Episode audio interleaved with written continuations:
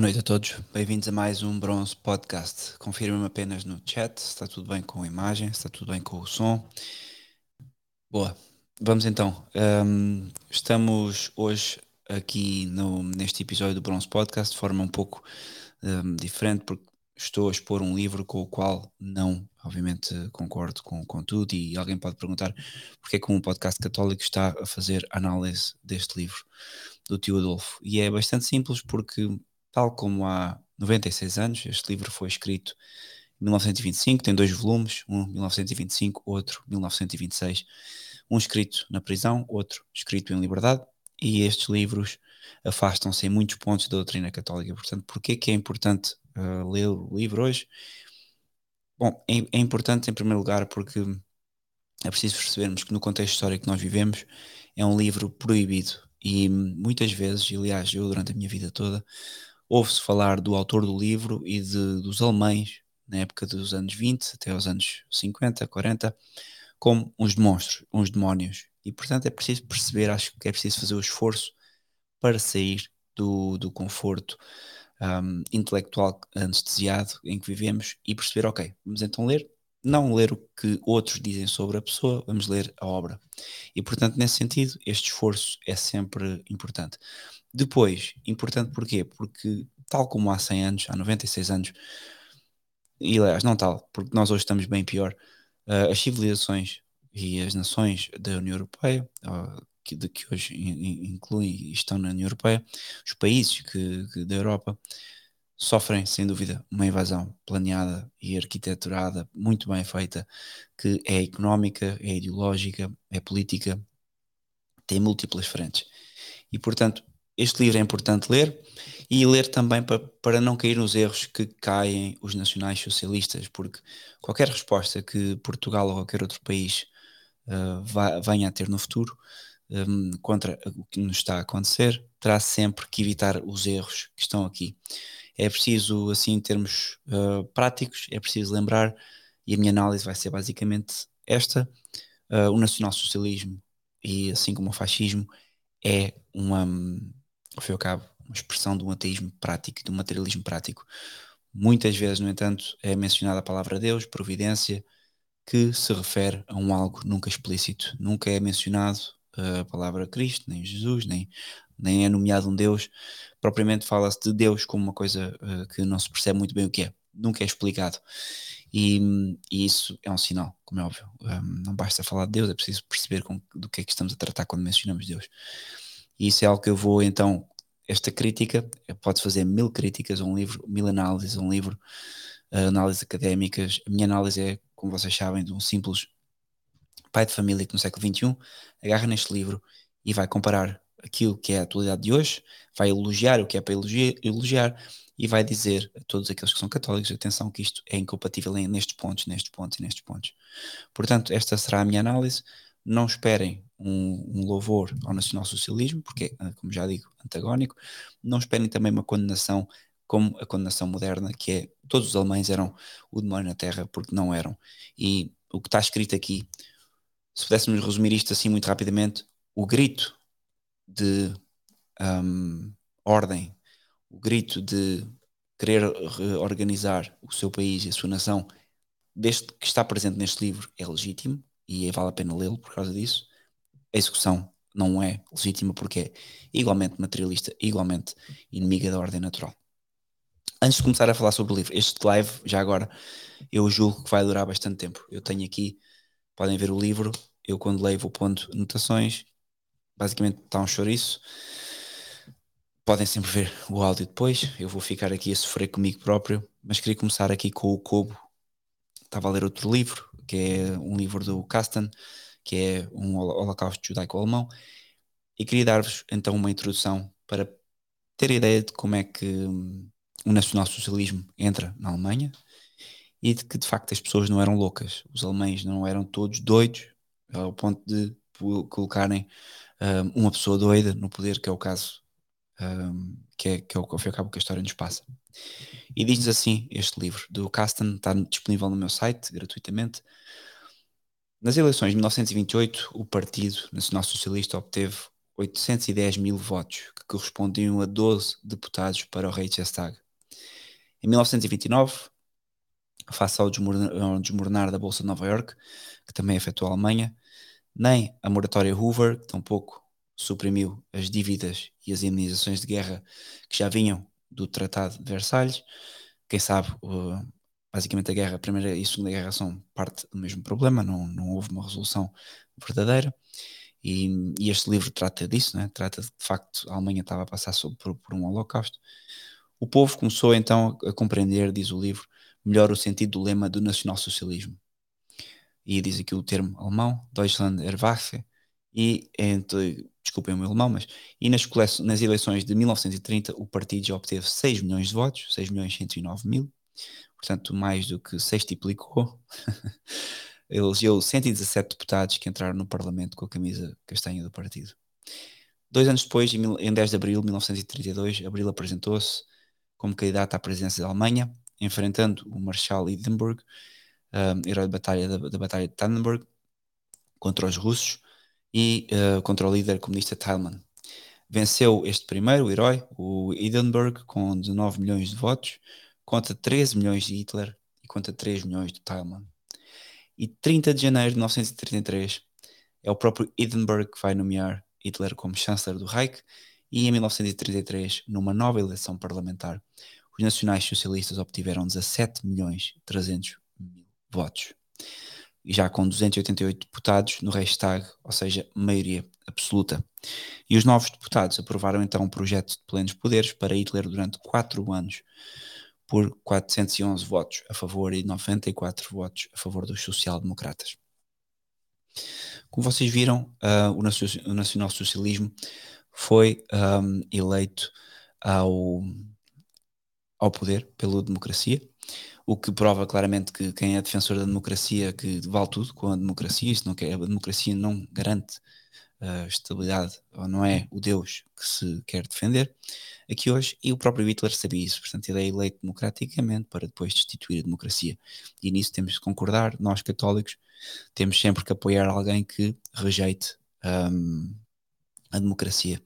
A seguir deste livro, já agora, objeto, boa noite, boa noite Daniel, boa noite Márcio, uh, boa noite a todos, Pedro Miguel, Azul. Um, um livro que eu vou a seguir analisar depois deste, já para vocês perceberem também o contexto e a ligação, será precisamente um livro de Gustavo Corsão, que estou a ler, O Século do Nada, onde ele também vai criticar os católicos eh, pró-democracia, como Maritain, e hoje todos os católicos modernistas que vocês conhecem são todos pró-democracia, que é algo completamente um, antagónico com o catolicismo. Então vamos começar.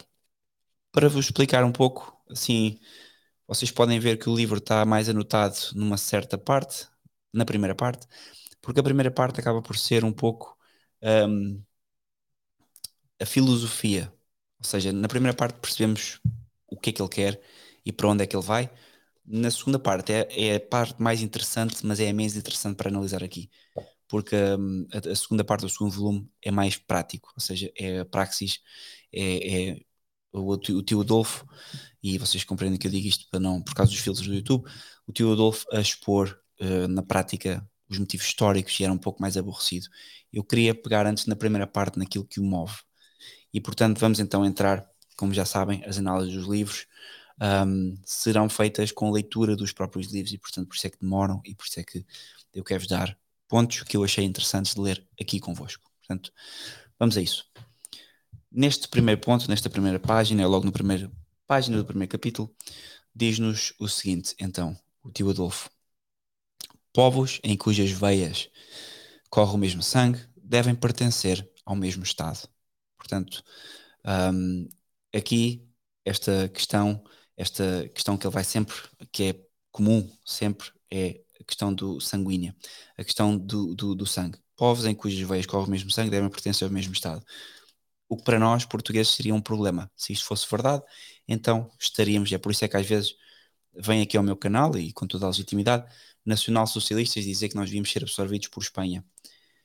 Porque de facto a nação não tem a ver só com o sangue, que é o erro do, dos nacionais-socialistas, é que, um, e o erro do tio Adolfo, é que para ele a nação é sempre um fator genético. Um, e, vamos, e, já vou explicar o porquê dele, dele assentar muitas vezes nisso. E claro, eu aqui não vou negar que as nações necessitam de uma identificação étnica, necessitam de um povo com os mesmos valores, com a mesma religião, mas como vocês veem, eu já falei em religião e valores, é algo mais para além do sangue. Portanto, o erro do nacionalsocialismo é este: é sempre a questão do sangue, o que para nós latinos seria um problema, porque nós somos uma mistura, uma mistura de vários povos, maioritariamente europeus, mas outros também do norte da África, como sabemos. E, portanto, para nós uh, seria, seria sempre um problema. Esta concepção de genética, porque é precisamente isto, concepção genética. Vocês vão ver, por o que eu vos vou mostrar hoje, um, Hitler, como qualquer, um, como a maioria das pessoas, dos materialistas do início do século XX, eram todos darwinistas evolucionistas. E é daqui que vamos pegar a questão da eugenia, a questão do darwinismo e do evolucionismo. Hoje em dia, já passaram 100 anos, ninguém é evolucionista a não ser que seja atrasado mental, nem ninguém é darwinista a não ser que tenha um problema mental. Não há evidências, é uma teoria que só é teoria para alguns, não é uma, não, e apesar de ser dado nas escolas como uma verdade absoluta, é algo que é completamente rechaçado. Para nós católicos, ainda de forma mais evidente. No entanto, farei em breve um episódio, eh, se tudo correr bem, se Deus quiser, com o professor Carlos Bezerra, especificamente sobre a questão racial, para explicar então o ponto de vista católico, que é mais complexo do que propriamente criacionismo e evolucionismo, é como é que podemos então justificar as diversas raças se tivermos apenas Adão e Eva. Portanto, vai ser um episódio curioso também. Diz-nos então o tio Adolfo que esta evolução, ou seja, a evolução para o nacionalsocialismo, fez em mim progressos muito rápidos, tanto eh, estas ideias que ele tinha, tanto que aos 15 anos já tinha chegado a compreender a diferença entre patriotismo dinástico e nacionalismo racista. O último conhecia eu, então muito mais. Portanto, aqui notem a diferença, ele vai antagonizar as grandes casas, um, as, as, grandes casas uh, católicas, os Habsburgo, ele tem uma quesilha brutal com os Habsburgo, que eu, como já disse no live anterior, não compreendo totalmente. Eu, o que estava a notar quando estava a ler o livro era precisamente a minha falta de compreensão do panorama e do Império Austro-Húngaro para compreender este livro plenamente e melhor do que aquilo que eu compreendi. É preciso compreender a questão política toda do basicamente do, do Império Austro-Húngaro que eu não conheço. É, é, é, muito complexa porque estamos a falar de múltiplas nações, Áustria, Alemanha, Hungria, Bulgária, por aí fora, e, e então é, é, complicado para mim explicá-la, mas a verdade é que ele tem esta aversão ao patriotismo dinástico. E nacionalismo racista é para ele então o que ele quer. Boa Manel, presente, tá, leva falta de material, 10 flexões pela falta de material, de, pelo atraso. Então pronto, temos aqui já uma noção. Esta noção ele vai opor as casas da nobreza ao, à raça. Portanto, vejam bem como ele faz a abolição da nobreza, que com todo o seu direito ele critica e talvez com, com justiça, porque nós hoje também criticamos a nossa. Nossa própria nobreza em Portugal destituiu-se de qualquer direito de uh, governo sobre os portugueses. Primeiro porque abraçaram o liberalismo e segundo porque apostasiaram, na sua grande maioria. Alguns continuam-se a dizer católicos, mas são católicos e maçons da mesma forma. E portanto, uh, Dois pontos, então, evolucionismo, darwinismo e depois antagonia com a nobreza da sua época. Um, eu acho legítimo, antagonizar os Habsburgo. Eu fiz uma pequena investigação e, de facto, os Habsburgo, logo, uh, mesmo o Otto von Habsburg, que, que é um descendente direto do, do último rei, ele, ele faz uma luta tremenda contra o nacionalsocialismo e este Otto von Habsburg, uh, se formos ver no, na internet, ele é o best friend o best pal do, do indivíduo que todos conhecem por Calergy, foi o primeiro postulador da União Europeia, que hoje conhecemos como União Europeia, que já presumia que a União Europeia seria um futuro uh, miscigenizado e sem valores uniformes. E este Otto von Habsburg é um, o presidente da primeira Comissão Pan-Europeia. Uma busca rápida no Wikipedia pode-vos mostrar isto. Pesquisem Calergy e Otto von Habsburg. Por isso é que eu compreendo aqui o que é que o tio Adolfo quis dizer quando critica as casas reais. Durante os meus estudos sobre a influência da nação judaica, diz-nos o tio Adolfo, através de longos períodos da história da civilização, o tétrico problema se armou diante de mim. Não teria inescrutinável destino por motivos ignorados por nós, pobres mortais, decretado a vitória final desta pequena nação? A esse povo, ele está a falar do, do nação judaica, a esse povo não teria sido destinado o domínio da terra como recompensa?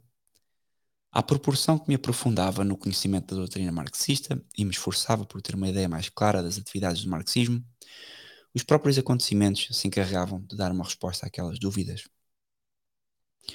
A doutrina, eu estou a citar o livro, a doutrina judaica do marxismo repele o princípio aristocrático da natureza. Contra o privilégio eterno do poder e da força do indivíduo, levanta o poder das massas e o peso morto do número. Nega o valor do indivíduo, combate a importância das nacionalidades e das raças, anulando assim na humanidade a razão da sua existência e da sua cultura. Por essa maneira de encarar o universo, conduziria a humanidade a abandonar qualquer nação ou noção de ordem, desculpem. E como nesse grande organismo só o caos poderia resultar da aplicação desses princípios, a ruína será sempre o desfecho final para todos os habitantes da Terra. Se o judeu, com o auxílio do seu credo marxista, conquistar as nações do mundo, a sua coroa de vitórias será a coroa mortuária da raça humana, e então o planeta vazio de homens, mais uma vez, como há milhões de anos, errará pelo éter. Portanto, vem, ele tem esta concepção de que o, o mundo está uh, há milhões de anos uh, uh, pelo éter. Portanto, ele é necessariamente um materialista, um, um, um Big Bangista, que, como sabemos, também é um postulado que pode muito, parece, desvirtuar a noção criacionista. E, portanto, é antagónico com o, o catolicismo neste ponto, mas dá esta ideia de que, de facto, a raça humana. Mas ainda que diga aqui coisas interessantes, né? ele chama de facto o marxismo de uma doutrina judaica, que é Marx judeu, Lenin judeu, um, e por aí fora, Trotsky, etc. E portanto ele diz-nos: a natureza sempre se vinga inexoravelmente de todas as usurpações contra o seu domínio, por isso acredita agora que age de acordo com as prescrições do Criador Omnipotente, lutando contra o judaísmo, estou a realizar a obra de Deus. Isto dá a pensar, porque de facto, como é que ele diz que está a seguir as prescrições do, do Criador Omnipotente? Nunca explica quem é este Criador Omnipotente, um, já se percebeu que não é o católico, pela maneira como ele fala, dos Habsburgo e do, do planeta que anda pelo universo, mas também diz que ao lutar contra o judaísmo está a realizar a obra de Deus. Portanto, também não é uma concepção católica. O, o católico não luta contra o judaísmo. O católico, quanto muito identifica o problema do judaísmo e, e pode, quanto muito, fazer aquilo que Portugal fazia, expropriar, expulsar, mas nunca um, lutar contra o judaísmo na forma que o Teodulfo lutou. Portanto, aqui discordamos da forma e também do, do, de tudo aquilo que ele defende, porque ele mistura com verdade, o que eu sinto é que ele mistura com verdade, e isso foi uma sensação que eu tive durante o livro, é que ele mistura com verdade um, coisas que ele deixa no ar, ou seja, coisas que ele não responde, fala sobre elas e, e depois avança e não, não, não, não dá um contexto geral. Se tiverem questões, continuem a pôr aqui no chat, estejam à vontade. A atual democracia, diz-nos o tio Adolfo, e aqui há coisas como eu já disse, concordo plenamente com este livro, e, e é por isso que eu queria lê-lo, porque hoje estamos numa situação que é pior do que esta. A atual democracia do Ocidente é a precursora do marxismo, que sem ela seria inconcebível. Ela oferece um terreno propício no qual consegue desenvolver a epidemia. Na sua expressão externa, o parlamentarismo apareceu como um mostrengo de lama e fogo, no qual, apesar meu, o fogo parece ter-se consumido depressa demais. Sou muito grato ao destino, ele menciona muitas vezes destino, providência, assim nunca, nunca uh, explicar o que é.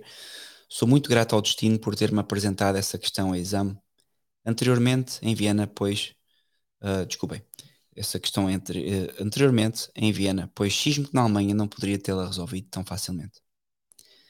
Se eu tivesse reconhecido em Berlim pela primeira vez o absurdo dessa instituição, chamada Parlamento, teria talvez um, calado no extremo oposto e, sem aparente razão, talvez me tivesse enfileirado entre aqueles a cujos olhos o bem do povo e do império está na exaltação da ideia imperial e que assim se põem cegamente em oposição à humanidade do seu tempo. Lá não era tão fácil cair num erro ou noutro. Se o Parlamento nada valia, menos ainda valiam os Habsburgos. Portanto, continua aqui. Lá a rejeição do parlamentarismo por si só não resolveria nada, pois ficaria de pé a pergunta: e depois? A eliminação do, do Reichstag deixaria ficar como único poder governamental a casa dos Habsburgo, ideia que me se figurava intolerável. Portanto, vejam, ele quer resolver o problema de, da Alemanha e do Império, um, quer resolver o problema uh, da Alemanha através da questão da raça. Ele, e é isto que eu acho que, que, que ele tem um certo mérito, ainda que depois faça de forma absurda. Que é, ele, ele não tem um cimento, ele não é católico, ele sabe que na Alemanha o protestantismo dilacerou a Alemanha, ao contrário, por exemplo, do, dos países do Mediterrâneo, que nós não compreendemos esta noção. Para nós, a religião católica é uma, do norte ao sul de Portugal, Espanha é igual, França, Itália. E esta concepção de sermos pequenos povos em Portugal, que apenas estamos unidos pelo sangue, não existe. No entanto, a Alemanha, com 500 anos de protestantismo em cima, tinha uma divisão religiosa e ele nunca iria conseguir agregar os povos dali daquela zona. Manel, se eu tiver aqui a dizer alguma coisa errada em relação à manhã, está à vontade para corrigir no chat. Ele, como não conseguiria agregar nunca as pessoas uh, através de, da religião ou através de qualquer unidade, porque são vários, estamos a falar de um império que foi completamente estilhaçado, ele pega na questão racial e dá-lhe um, uma espécie de um trajeto darwinista, evolucionista, perennialista, porque ele é, ele é evolucionista no sentido em que quer de facto criar uma raça perfeita e portanto uh, vai, vai um pouco em contra ao, ao, ao, filme que eu vou que eu vou mostrar no a análise do filme que eu vou fazer daqui 2 a 8 do Dune, onde a mesma coisa acontece, a eugenia é, é, um, é muito presente um, é muito presente aqui no, no, no Mein Kampf, precisamente por causa disso, porque ele não tinha mais nada para agregar, então agrega, agrega as pessoas na, na, questão da raça e, e vai estar mal com isso. Vai estar mal com isso porquê? Porque depois ele tem que levar, ele tem que agir em conformidade com isso. E ao agir em conformidade com isso, isso vai obviamente a eugenia e o criar uma raça perfeita leva sempre à necessidade de eliminar todas as outras raças que não são perfeitas. Enquanto que quando queremos unir um povo pelo etnos, pela etnia, que é mais do que apenas a raça, quando queremos unir um povo pela religião, qualquer pessoa pode ser batizada mas nem toda a gente tem a sorte de ter pais uh, com descendência daquela zona, ou com aquela raça que é considerada a raça perfeita. E portanto, enquanto que poderíamos ter pessoas completamente alemãs no seu coração, porque nasciam na Alemanha e eram gerações alemãs, mas que não se encaixavam nisto, então começamos já a perceber porque é que, claro, a solução final, um, e atenção, a solução final eu não, não estou aqui a dizer que foi contra os judeus, foi contra todos, os católicos eu farto-me dizer isto e acho que as pessoas, a maior parte, nem vai ver, mas se vocês forem aos livros da morte do Auschwitz, vocês vão perceber que 60% dos prisioneiros eram católicos. Portanto, o, o, quem não está de acordo com esta teoria evolucionista, com esta aprimorar da raça, era encostado à boxe. Porquê? Porque era o cimento que agregava à nação. Cimento poderosíssimo. Porque quando se movimenta uma massa e se diz às pessoas que elas, por nascerem, podem ser burras, podem ser o que quiserem, mas porque nasceram naquele país, então são uma raça superior e então vamos nos unir. Ele, ao fim e ao cabo, está a atiçar pelos motivos corretos, ou seja, o Tratado de Versalhes tinha subjugado o Império, a Alemanha, a Áustria e tinha lançado as pessoas na pobreza. Ele agarra neste motivo, dá-lhe uma roupagem nova e lança as pessoas para um combate com um cimento que é completamente imoral, que é a questão do evolução, imoral e, e irracional. Portanto, o como eu digo, o grito de ajuda e a vontade de mudar a Alemanha, bom, uh, a injustiça e o identifica o problema da democracia, bom, mas a questão da eugenia, problema. Continua ele. Uma coisa não se pode, e aqui eu até escrevi elogio, tenho que o elogiar, vamos ver o que é que sai. Uma coisa não se pode e não se deve esquecer. A maioria jamais pode esquecer o homem. Desculpem, a maioria jamais pode substituir o homem. A maioria é sempre a advogada não só da estupidez, mas também da covardia, e assim como cem tolos reunidos não somam um sábio, uma decisão heroica não é provável que surja de um, de um centro de covardes. E hoje é o que temos hoje. Não, não esperem que a recuperação de Portugal venha através de uma maioria ou de um grupo de pessoas. É sempre uma pequena elite que movimenta as peças no xadrez. O resultado disso, continua ele, disso uh, neste tema do, do povo, é a terrível rapidez de mudança nas mais altas posições e funções em um Estado como o nosso. Facto que é desfavorável de qualquer modo e que frequentemente opera com, efeito absolutamente, uh, com efeitos absolutamente catastróficos, porque não só o estúpido e o incapaz são vitimados por esses métodos de proceder, mas mesmo os verdadeiros chefes, se algum dia o destino os colocar nessas posições de mando, são. Logo se verifica que o aparecimento de um homem excepcional imediatamente se forma uma frente de fachada de defesa. Sobretudo se uma tal cabeça não saindo das próprias fileiras, ousar mesmo assim penetrar nessa sublime sociedade. O que eles querem fundamental, fundamentalmente, e por eles ele está a falar do, as pessoas do sistema, o que, e as massas, o que as massas ou eles querem fundamentalmente é estarem entre si e é considerando e é considerado inimigo comum todo o cérebro que possa sobressair no meio de tantas nulidades. Portanto, ele identifica muito bem o problema que a democracia traz. Deixa ver, Manuel, sinceramente nem sei porque esse aspecto teve de entrar. Os trunfos deles para ganharem os trunfos deles para ganharem os corações eram a vingança pelo tempo pós-Primeira Guerra e a possibilidade de voltarem a ser uma nação grande. Certo, mas uma nação. Pois, exatamente, Manuel, mas aí eh, peca a minha falta de conhecimento sobre o Império porque hum, alguma coisa ele tinha que fazer. Será que eles se iriam unir? Porque o, o trauma do, do, da Primeira Guerra foi gigante.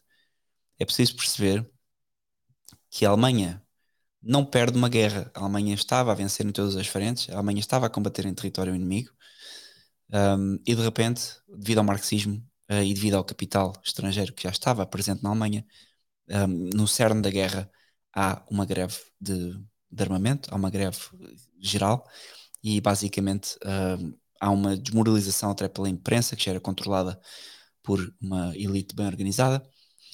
Um, há uma desmoralização da nação e a nação capitula, nunca, não estando a defender o território, que é surreal. Uma, uma, perdem a guerra sem estar a defender o, o, território. E portanto, e depois, claro, sabemos o Tratado de Versalhes, que é uma miséria que uh, subjuga, destrói completamente um país. As compensações eram impagáveis, uh, o, uh, o eliminar qualquer pátria ou qualquer motivo de orgulho por ser alemão ou pertencer ao Império era gigante. Portanto, o Tratado de Versalhes é uh, um, uma troça completa do alemão.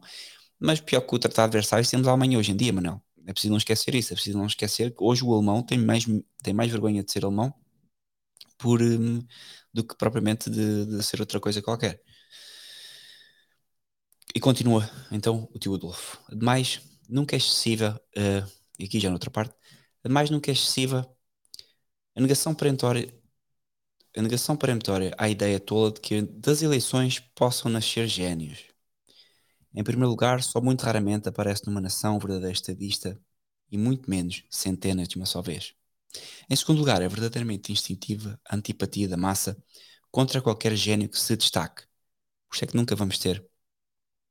Um, por isso é que nunca vamos ter aqui, basicamente, uma, um, uma pessoa que apareça e que salva a nação. Porque essa pessoa, de facto, tem que ser uma pessoa que nunca aparece, tem que ser um São Sebastião.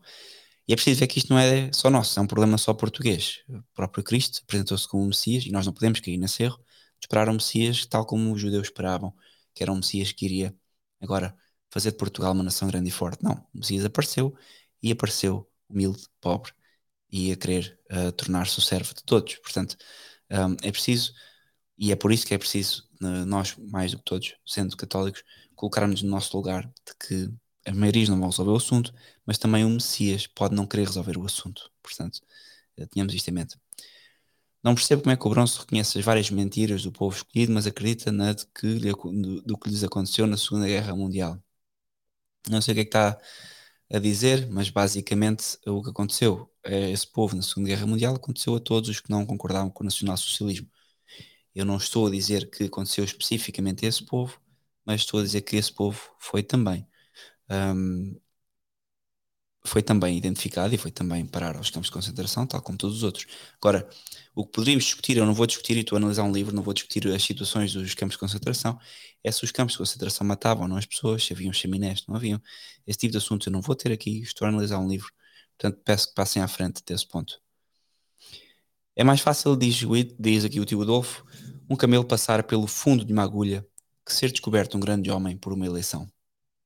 O indivíduo que realmente ultrapassa a medida normal do tipo médio costuma fazer-se anunciar na história universal pelos seus próprios atos, pela afirmação da sua personalidade. Nunca, claro, pelo, uma, pelo sufrágio.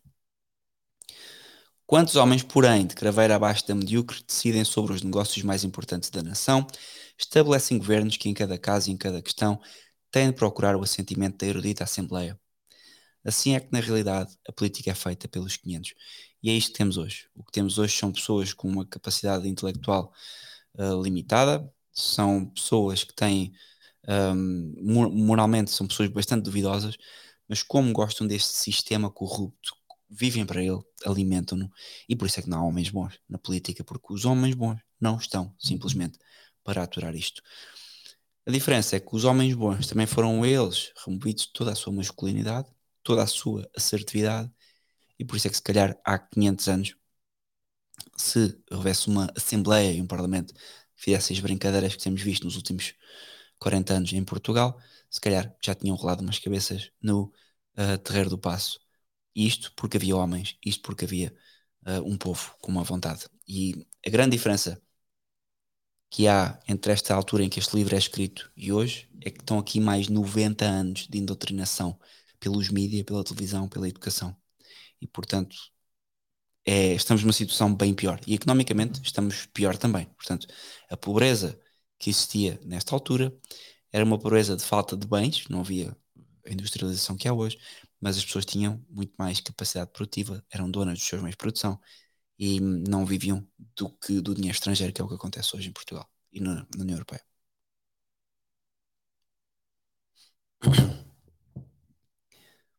Assim acontece também com qualquer outra questão, diz-nos o tio. A decisão final será dada sempre por uma maioria de ignorantes, incompetentes, ele está a falar da política atual, pois a organização dessa instituição permanece inalterada, ao passo que os problemas a serem tratados se estendem a todos os ramos da vida pública, exigindo, pois, constante mudança de deputados que sobre eles tenham de julgar e decidir. É de todo impossível que os mesmos homens que tratam de questões de transportes ocupem, por exemplo, uma questão de alta política exterior. Seria preciso que todos fossem gênios universais, como só de séculos em séculos aparecem. Infelizmente, trata-se não de cabeças, mas sim de diletantes. Tão vulgares quanto convencidos do seu valor. Enfim, mediocridade da pior espécie. E hoje acabamos por saber um, que temos um ministro das Finanças que é praticamente um atrasado mental funcional, é um autista funcional. Um indivíduo que olhamos para ele um, e vemos o que é que ele diz em público e o que sai dali é uma nulidade, é um filho do sistema, mas é ministro das Finanças em Portugal. Portanto, o que ele está a dizer aqui é precisamente isto.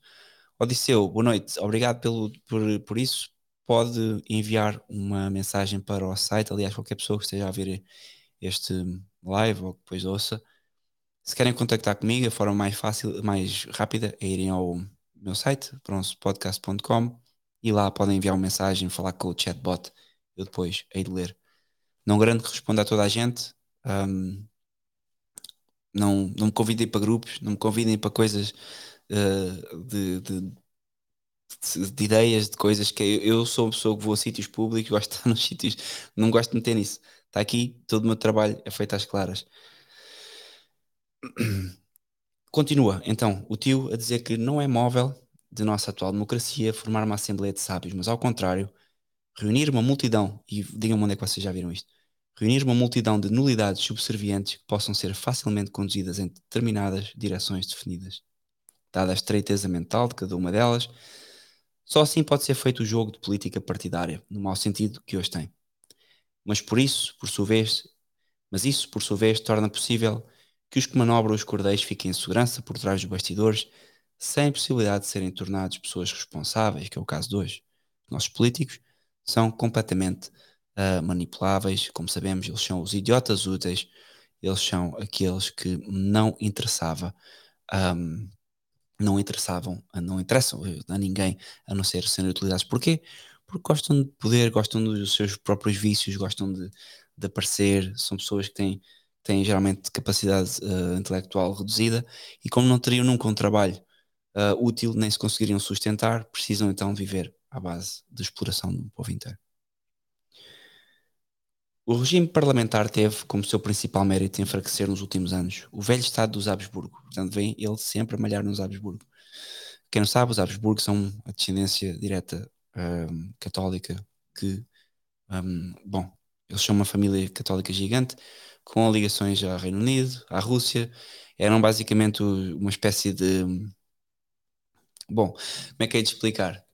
Imagina os Rothschild, mas católicos e possivelmente já corruptos, no fim, já quando isto acontece. Tanto que depois o Otto von Habsburg vai, vai fazer o projeto da União Europeia.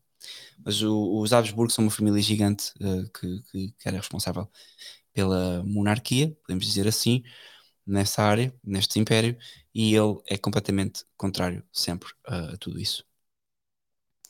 Quanto mais se enfraquecia pela sua ação por domínio do germanismo, tanto mais caía em um regime de choque entre as várias raças. No próprio Reichstag isso dava sempre à custa do império, pois, por volta da passagem do século, o mais inocente indivíduo veria que a força da atração da monarquia não conseguia mais banir as tendências separatistas dos diferentes povos. E aqui é um problema que não é só da monarquia, porque com a Revolução da Francesa e com o protestantismo e com tudo mais, claro que a fé não iria unir os diferentes povos, tinha que haver outra coisa. E por isso é que ele um, decide, penso eu, Manel, agora ainda encontrar aquilo que perguntaste, porque é que ele vai à questão da raça, é por causa disto. Porque os próprios Habsburgo já não tinham um, capacidade de governar. Porque não se consegue governar um povo que não quer ser governado. Isto é muito simples. Nem que a pessoa seja o melhor monarca. Se o sistema caiu, muito dificilmente temos o sistema a funcionar. E ele continua aqui a dizer, falar sobre os Habsburgo, dizendo: O pensamento predominante desse novo Habsburgo, cuja família falava o teco de preferência, a esposa do arquiduque era uma condessa tcheca, não é tcheca, tcheca, desculpem, e casara com o príncipe sendo o meio em que ele nascera tradicionalmente anti-germânico, então estão a ver isto tem a ver com as famílias, coisa que eu não compreendo totalmente e era preciso estudar um pouco mais sobre isso. Então ele diz: o pensamento predominante dos Habsburgo era estabelecer gradualmente um Estado eslavo na Europa Central, em linhas estritamente católicas, como uma proteção contra a Rússia, como uma proteção contra a Rússia ortodoxa. Nesse sentido, como tantas vezes aconteceu aos Habsburgos, a religião era mais uma vez arrastada a servir uma concepção puramente política, concepção lamentável quando encarada do ponto de vista germânico. Portanto, vem a antagonia que ele tem em relação, porque ele diz aqui, ele afirma claramente que, que a religião não pode ser esse cimento, porque estava a ser eslavizada, o que eu posso compreender, é preciso ver que os Habsburgo tinham uma ligação muito grande com a casa dos Romanov, e, e ele podia ter medo dessa eslavização, não sei, eu como digo, não, não compreendo esta, esta questão totalmente, mas ele acha que não poderia ser por aí, a vários respeitos, o resultado foi mais que trágico. Nem a Casa dos Habsburgo, nem a Igreja Católica tiraram o proveito que esperavam. O Habsburgo perdeu o trono e Roma perdeu um grande Estado. Portanto, para vos mostrar como ele próprio considera Roma. Mas nunca menciona Cristo, nem Jesus no, filme, no livro todo. Eu não tenho o livro em PDF. Quem tiver o livro em PDF, faça Ctrl F Jesus e ao Cristo e logo veja se aparece ou não. Caso este se acha, ou seja, ele agora está a falar de conservação de um Estado. Caso o Estado se ache em perigo de ser dominado ou eliminado, dominado ou eliminado, a questão da legalidade terá apenas importância secundária. Mesmo que o poder dominante empregue mil vezes os meios legais na sua ação, o instinto de conservação dos oprimidos é sempre uma justificação elevada para lutar por todos os meios. Só admitindo essa hipótese é que se pode compreender porque os povos deram tão formidáveis exemplos históricos nas lutas pela liberdade contra a escravização, quer seja interna, quer externa. Já aqui numa perspectiva revolucionária, pós, um, ele fala disto, nota-se aqui a influência já da Revolução Francesa, ele, a questão das históricas lutas pela liberdade.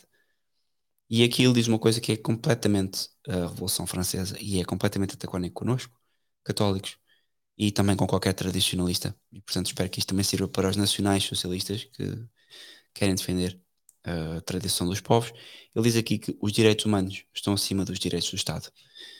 Os direitos humanos não estão acima dos direitos do Estado porque os direitos humanos não existem por si só. Ou o Estado, se formos ateus, ou temos um Estado que garante. Explicar.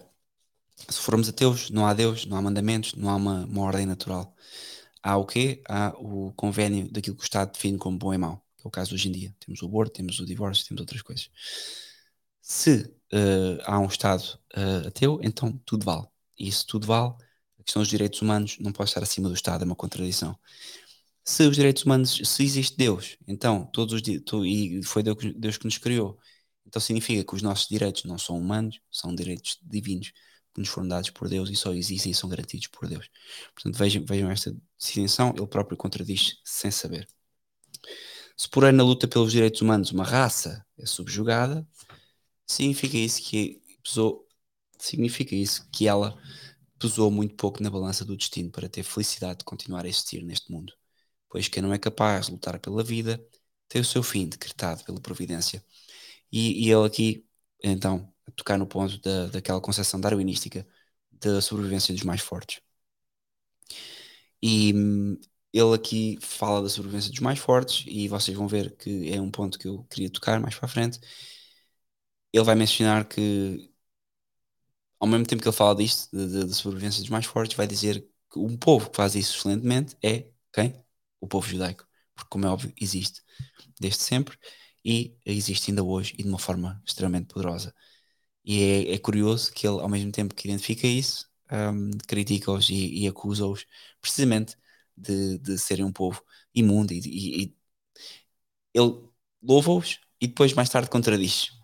É, por isso é que eu acho que ele não vai ao fundo das consequências do que diz totalmente. E este livro, nota-se que foi um livro ditado, quem não sabe, ele ditou este livro a um indivíduo chamado Maurice, se não me engano, e depois ao, ao Rodolfo Hess, o volume 2. E nota-se nota que é um livro falado e que talvez não, não compreenda as consequências das coisas que diz totalmente. E portanto, pronto, é aqui era só isto que eu queria dizer. Hitler disse que os ensinamentos de Cristo foram corrompidos por São Paulo e, e foram, porque removeu a igreja o Evangelho de São Tomé. Bom, uh, Dark, dark Days. Uh, é simples. Uh, isso é uma questão mais teológica do que propriamente sobre Hitler, uma questão que já é antiga. Os evangelhos. É preciso distinguir que há evangelhos que se confirma que são de facto evangelhos do tempo de Cristo, eh, da, da, altura em que os outros foram escritos, e há evangelhos que são falsos. Pronto.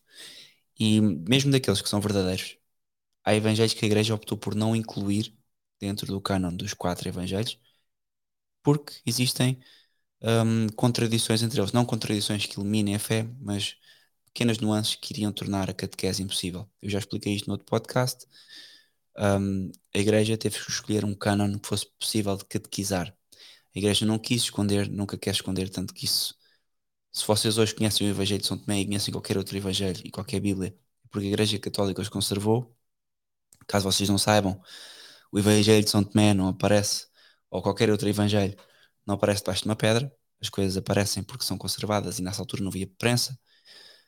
É tudo passado à mão e, portanto, aquilo que a Igreja sempre fez foi escolher aquilo que fazia sentido apresentar para que as pessoas pudessem compreender a revelação ok? Estamos num tempo em que não há internet, em que não há uh, transmissão oral, uh, era, era mais importante, portanto não vou voltar a tocar neste ponto. Isto é uma questão que vai ter que estudar um pouco melhor. O Evangelho, uh, os ensinamentos de Cristo não só não foram corrompidos por São Paulo, que era judeu, como foram também um, espremidos por São Paulo e foi-lhes dada a luz. Um, e foi, não, não foi Dark Days, desculpe, mas vai ter que estudar. Eu aqui não vou mais perder mais tempo consigo. É preciso parar de ir à internet e, e estudar. O pior, porém, diz-nos aqui, uh, diz-nos aqui o, o tio Adolfo ainda, que o terceiro erro, ou seja, aqui, um, já falando sobre os erros da pátria, o terceiro erro, porém, se caracterizou ainda mais pelo não reconhecimento do valor da massa, que uma vez movimentada em determinada direção por espíritos superiores, mais tarde como um volante dá impulso à força e tenacidade uniforme do ataque. A áspera luta que o movimento pan-germanista teve sustentar com a Igreja Católica só se explica devido à falta de compreensão da psicologia do povo. As causas, vejam bem, as causas do ataque violento do novo partido contra Roma estavam no seguinte: logo que a Casa dos Habsburgo se decidira definitivamente a transformar a Áustria em um Estado eslavo, foram utilizados todos os meios que pareciam próprios para esse fim. As, as instituições religiosas foram também inescrupulosamente postas ao serviço da nova ideia oficial por essa inconscientíssima dinastia. A utilização de paróquias checas e dos seus, e dos seus padres era somente um dos muitos meios de chegar a este fim, isto é, uma eslavização generalizada da Áustria. Portanto, como veem, isto é uh, basicamente um, um, um, o problema de fundo do, da inimizade nosso, de Hitler com Nosso Senhor Jesus Cristo. Porque, claro, se é contra a Igreja Católica, é contra Nosso Senhor Jesus Cristo. Há aqui outro ponto importante também a reter, aqui nesta, nesta parte, onde o tio Adolfo nos diz: incontestavelmente, a força de resistência do clero católico, de nacionalidade alemã, era inferior em todas as questões referentes ao germanismo às dos meus irmãos não alemães, sobretudo tchecos. Ao mesmo tempo, só um ignorante não veria que ao clero alemão jamais ocorreu uma defesa agressiva dos interesses da sua raça. Portanto, vejam aqui uh, ele a queixar-se de que os sacerdotes católicos alemães não defendiam estas teses da, defesa agressiva dos interesses da sua raça, como é normal, porque é antagónico com a fé católica. Demais, quem quer que não tivesse ofuscado pelas aparências devia reconhecer que esse facto deve ser atribuído Primeiro que tudo, é uma circunstância que todos nós alemães devemos lastimar. A objetividade com que encaramos os problemas raciais, assim como todos os outros. Assim como o sacerdote tcheco era subjetivo em relação ao seu povo e somente objetivo em relação à Igreja, o sacerdote alemão era dedicado subjetivamente à Igreja e permanecia objetivo em relação à nação. Esse é um fenómeno que, em mil outros casos, podemos constatar, para a infelicidade nossa. Isto não é de maneira alguma só uma herança especial do catolicismo, mas ataca entre nós, em curto espaço de tempo, quase toda a organização do Estado. Portanto, veja o incómodo que ele tem um, com a Igreja Católica, precisamente porque a Igreja Católica vai ser sempre um incómodo para qualquer governante, porque hum, qualquer católico é, antes de mais, romano e só depois da sua nação, e ainda que tenha amor à sua nação, é alguém que tem um código de conduta, uma moral que não tem dois mil anos, tem desde a revelação, desde a primeira revelação que está no Pentateuco. Então, como é que nós podemos estar num estado, como é que nós católicos podemos estar num estado um, que defende leis positivas, criadas a papo seco e morais, feitas em dois tempos? Não podemos. Por isso é que uh, eu digo muitas vezes neste podcast que os católicos modernos, hoje em dia mesmo em Portugal, que vivem a tentar fazer a ponte entre o catolicismo e esta vida moderna, antinatural e anticatólica, anti-ordem natural e mesmo contrária à fé, estão iludidos. Estes católicos estão iludidos e, e, aqui já se mostra isso, Hitler, e por isso é que nós enchemos os campos de concentração, nós católicos, porque nós não cedemos nem vergamos perante estas, estas noções. Diz-nos então o tio Adolfo que a autoridade do Estado, a democracia, o pacifismo, a solidariedade internacional são ideias que sempre convertemos em concepções fixas, puramente doutrinárias, de sorte que todo o julgamento sobre as necessidades vitais da nação é feito exclusivamente por esse critério. Portanto, o Estado acima da religião, o Estado acima da moral. E claro, o Estado é que dá a moral. Este é que é o problema, e é aquilo que acusava até o Papa acusava uh, o Papa Pio XII, acusavam o nacional-socialismo de fazer isto. Era uma espécie de um panteísmo que venerava o Estado quase como um Deus e violava com isso a ordem natural, claro. Quanto, quanto isso fala para os vários credos, pode ser, pode ser mostrado pelo seguinte, e agora atentem bem. O protestantismo representa por si, melhor, as aspirações do germanismo. Vejam bem, estão a ver? desde que esse germanismo esteja fundamentado na origem e tradições da sua Igreja. Falha, entretanto, no momento em que essa defesa dos interesses nacionais tenha de realizar-se num domínio em discordâncias com a sua tradicional maneira de conceber os problemas mundiais. Portanto, aqui ele está a malhar também nos, nos protestantes. Diz que o protestante serve, serve melhor que o católico, mas mesmo assim falha quando já não interessa. O protestantismo servirá para promover tudo o que é essencialmente germânico, sempre que se trate de pureza interior isto porque o protestantismo, é preciso não esquecer, nasce precisamente da revolta nacionalista, pseudo-nacionalista dos povos e dos reis de não quererem estar dependentes de Roma, porque até então Roma era todos os reis católicos uh, dependiam de Roma para a sua eleição e dependiam de Roma espiritualmente e, uh, e havia uma dependência com Roma, ponto final. E o protestantismo que brota disso, brota de uma série de heresias, mas também brota dessa vontade de separação, ele aqui está a valorizar precisamente isso. Portanto, estamos em linha com o que o protestantismo faz, que é valorizava a Alemanha e não obedecia aos italianos. O protestantismo serve então para promover tudo o que é essencialmente germânico, defesa da vida alemã, da língua e também da liberdade, uma vez que tudo isso é parte essencial nele. Mas é mais, mais hostil a qualquer tentativa de salvar a nação das garras do seu mais mortal inimigo. E agora vejam como ele sabe precisamente que o protestantismo é fruto do judaísmo. Porque a sua atitude em relação ao judaísmo, vejam bem, o, a sua atitude em relação ao judaísmo foi traçada mais ou menos como um dogma. Nisso ele gira indecisamente em torno da questão, e a não ser que essa questão seja resolvida, não terá sentido a possibilidade de êxito de qualquer tentativa de um renascimento alemão. Portanto, ele aqui menciona precisamente uh, que há uma relação entre o protestantismo e o judaísmo, que o protestantismo valoriza a nação mais do que o catolicismo, que está dependente de Roma, mas não serve porque depois dá as mãos ao, ao judaísmo que ele critica. E é, o protestantismo é um movimento judaizante dentro do catolicismo. Diz ele, durante a minha estadia em Viena eu tive bastante prazer e oportunidades de examinar essa questão sem espírito pré-concebido e pude ainda verificar milhares de vezes no convívio diário a correção desse modo de ver. Nessa cidade, em Viena, um, estão em foco as mais variadas raças. Era evidente a todos os parecia claro que somente o pacifista alemão procura considerar sempre objetivamente as aspirações da sua nação, porém nunca o faz assim o judeu em relação às do seu povo. Somente o socialista alemão é internacional, isto é, proibido fazer justiça ao seu povo. Nunca agem assim o tcheco, o polaco, enfim, reconheci então que a desgraça só em parte está nessas teorias e por outra parte nessa nossa insuficiência insuficiente educação com, em relação ao nacionalismo. Portanto, ele liga aqui o protestantismo com o povo alemão, o facto dos alemães serem protestantizados e por serem de facto os alemães, por causa disso, e o socialista alemão ter esta gênese internacionalista, ao mesmo tempo que, que valorizam a nação, tem esta componente um, já formatada pelo judaísmo que, que entrava lá.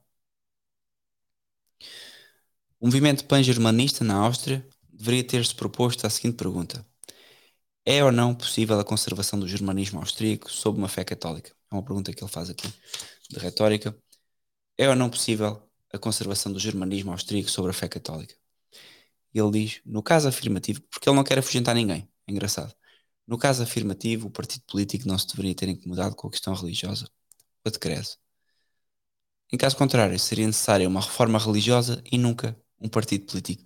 Portanto, vocês vejam, ou o partido não se mete na religião, ou então, caso se meta na religião, é preciso uma reforma religiosa. Ele sabe perfeitamente que a religião, que a religião iria ser um empecilho. E, portanto, campo de concentração. Aquele que pensa poder chegar um, pelo atalho de uma organização política a uma reforma religiosa mostra somente que lhe falta qualquer vislumbre da evolução das noções religiosas, ou mesmo das dogmáticas e da atuação prática do clero ele aqui bem, ele diz que de facto não é por uma organização, não é uma organização política que vai mudar a religião. Um, no entanto, diz a seguir: na realidade não se pode servir a dois senhores, ele sabe. Sendo que eu considero a fundação ou destruição de uma religião muito mais importante do que a fundação ou destruição de um Estado, quanto mais de um partido.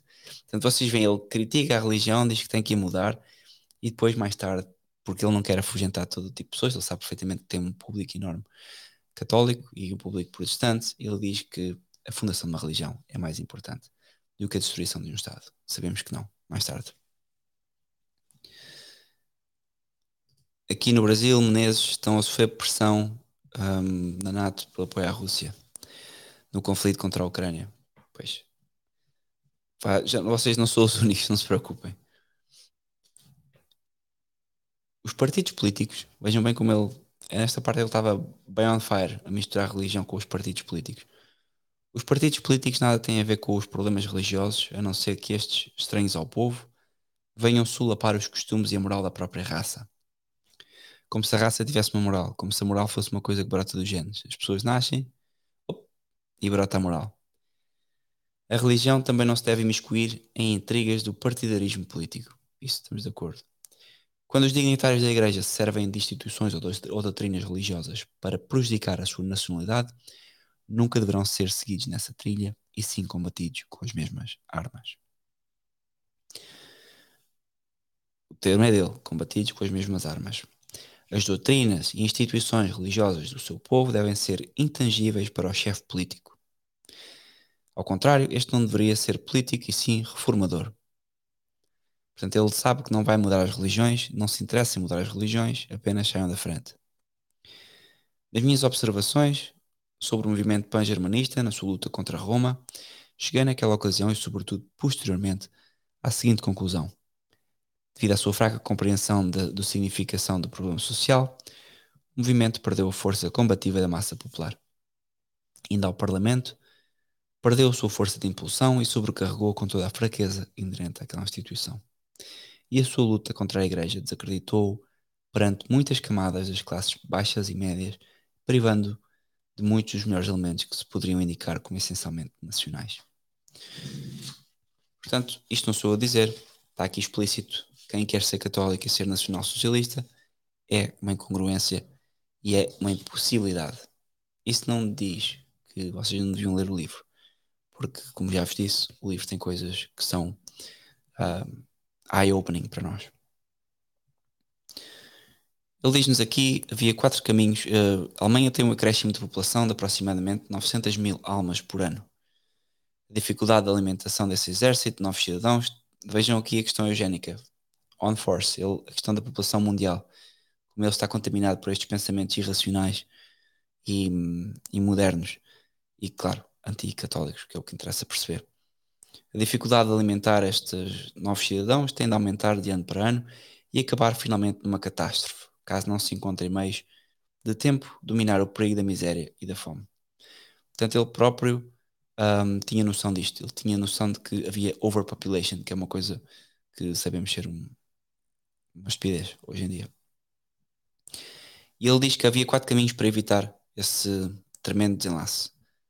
E nesses quatro caminhos que ele dá, eu não sei se vos quero ler todos porque são bastante extensos, mas basicamente podia-se, a exemplo da França, limitar artificialmente o acréscimo de nascimentos e com isso impedir uma superpopulação.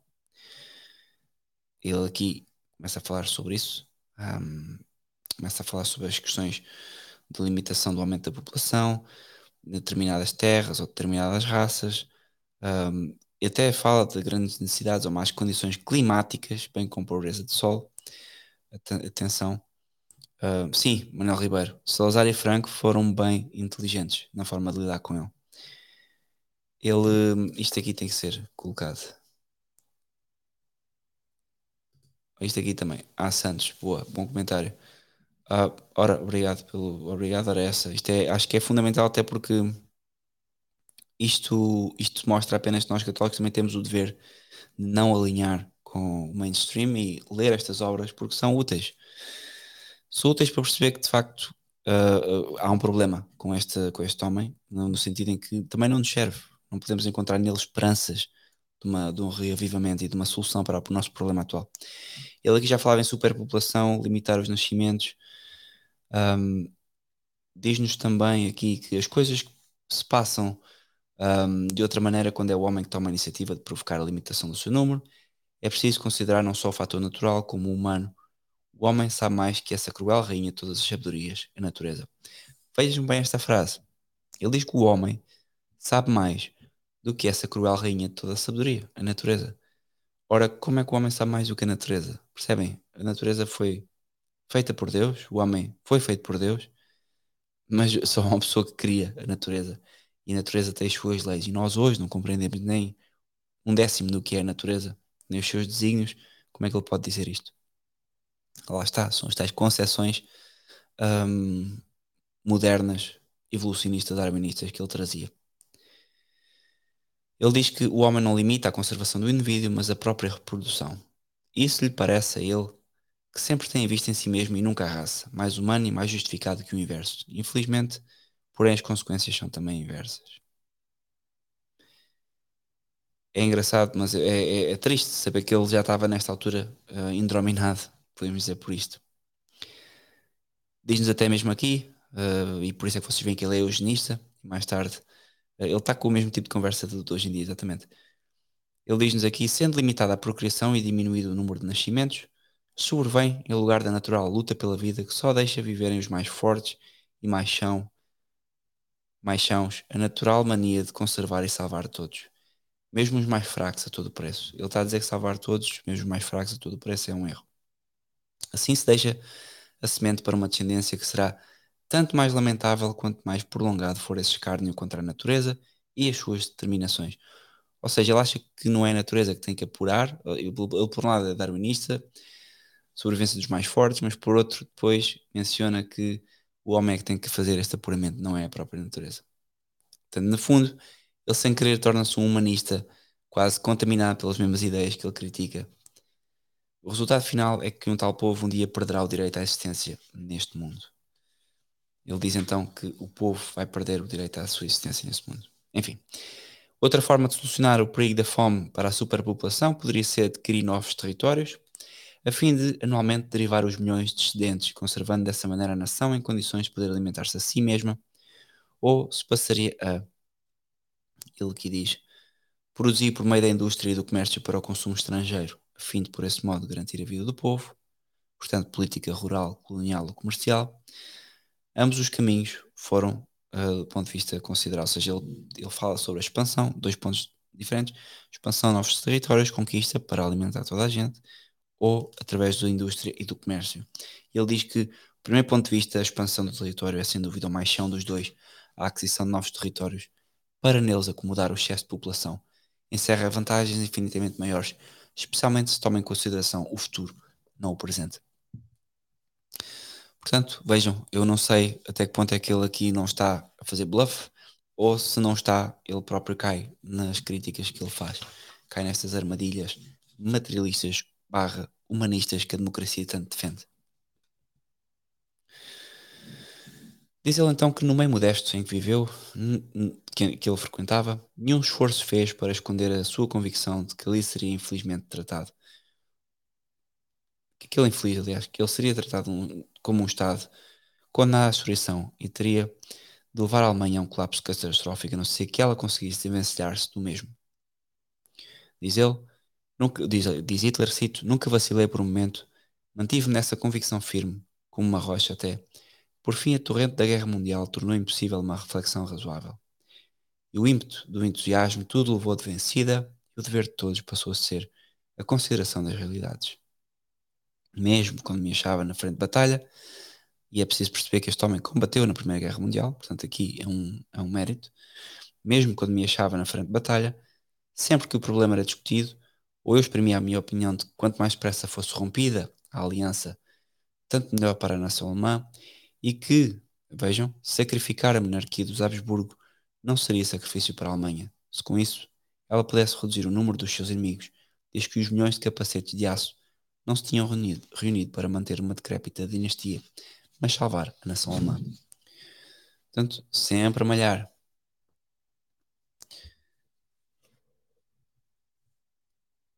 O Estado judaico, diz ele aqui, nunca teve fronteiras, nunca teve limites no espaço, mas era unido pela raça.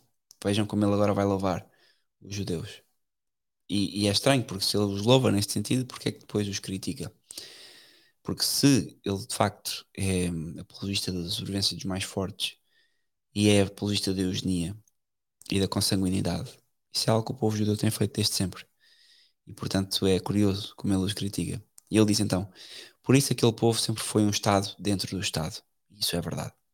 Foi um dos mais hábeis ardis já inventados o de encobrir-se naquele estado sob a capa de religião, obtendo-se assim a tolerância que o Oriano sempre estendeu a todos os credos. A religião mosaica nada mais é do que uma doutrina para a conservação da raça judaica. Por isso ela abraça quase todos os ramos do conhecimento sociológico, político e económico. Diz-nos ele aqui que o instinto de conservação da espécie é sempre a causa da formação das sociedades humanas.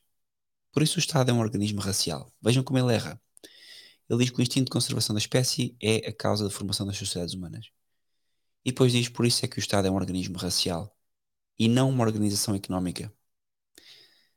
E ambos os conceitos são errados. O Estado é um organismo racial, é uma organização económica e é muito mais. Daí pensarem estes poderes, uh, daí pensarem este poder construir o Estado, os judeus, pela economia, quando na realidade aquele nada mais é do que o resultado da atuação daquelas virtudes que residem no instinto de conservação da raça e da espécie. para ele, a conservação da raça e da espécie é que faz um Estado forte. E se isto fosse assim, eu gostava de saber como é que nós temos Portugal e como é que nós tivemos o Império durante eu não diria 500 anos, um pouco mais, mas 500 anos certamente, considerando depois o território português, 900 anos. Um, Afonso, Hitler não era ocultista, tinha membros do partido que sim. Não sei, eu não sei se ele era ocultista, se não. A verdade é que ele men nunca menciona nem verbaliza o que é que ele chama de Deus.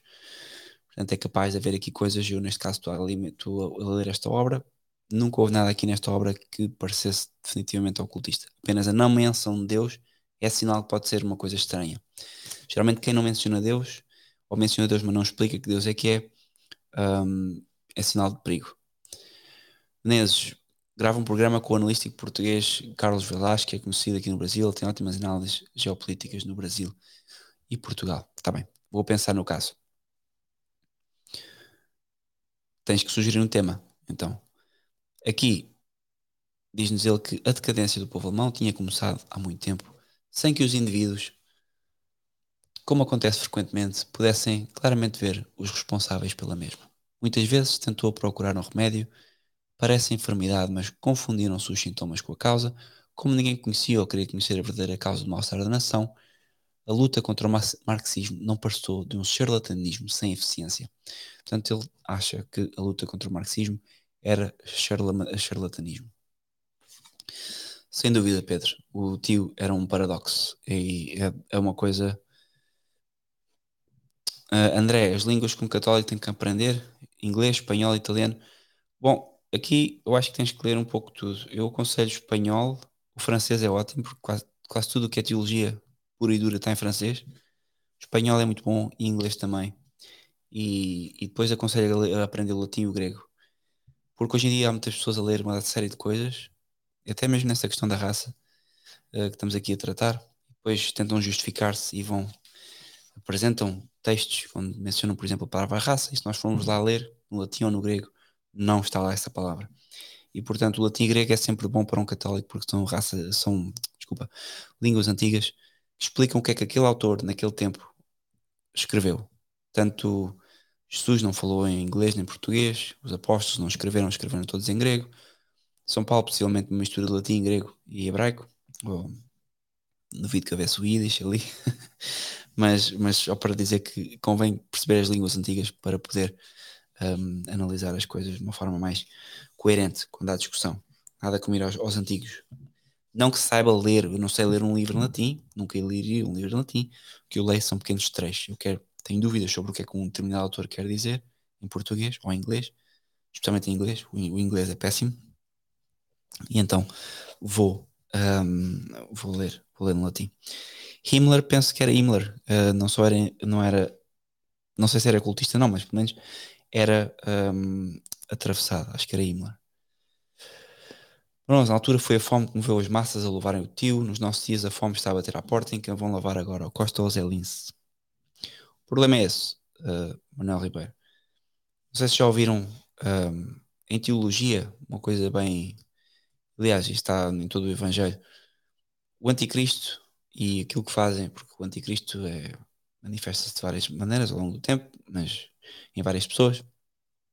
Há um, há, haverá de haver um anticristo, mas há, há, vários anticristos, mas há um anticristo que é o anticristo e haverá e há, há várias pessoas que agem como se fossem anticristos porque agem contrariamente a Deus. Todos eles, e os piores, são sempre aqueles que misturam a verdade com mentira. Nunca um anticristo, uma pessoa que ninguém confie um, e que se apresenta contrariamente à fé católica, é identificado e é posto de lado. O problema são aqueles que se apresentam como uma alternativa plausível. E Hitler, nesta altura, apareceu como uma alternativa plausível. É preciso perceber isso. O que eles tinham, o que eles tinham na, na, Alemanha nesta altura, e o que o povo tinha, era fome, era miséria, e este homem conseguiu fazer um, um trabalho excelente. O problema é que depois perverte esse próprio trabalho. Ou seja, não, não perverte, mas leva até às últimas consequências o fruto desse trabalho.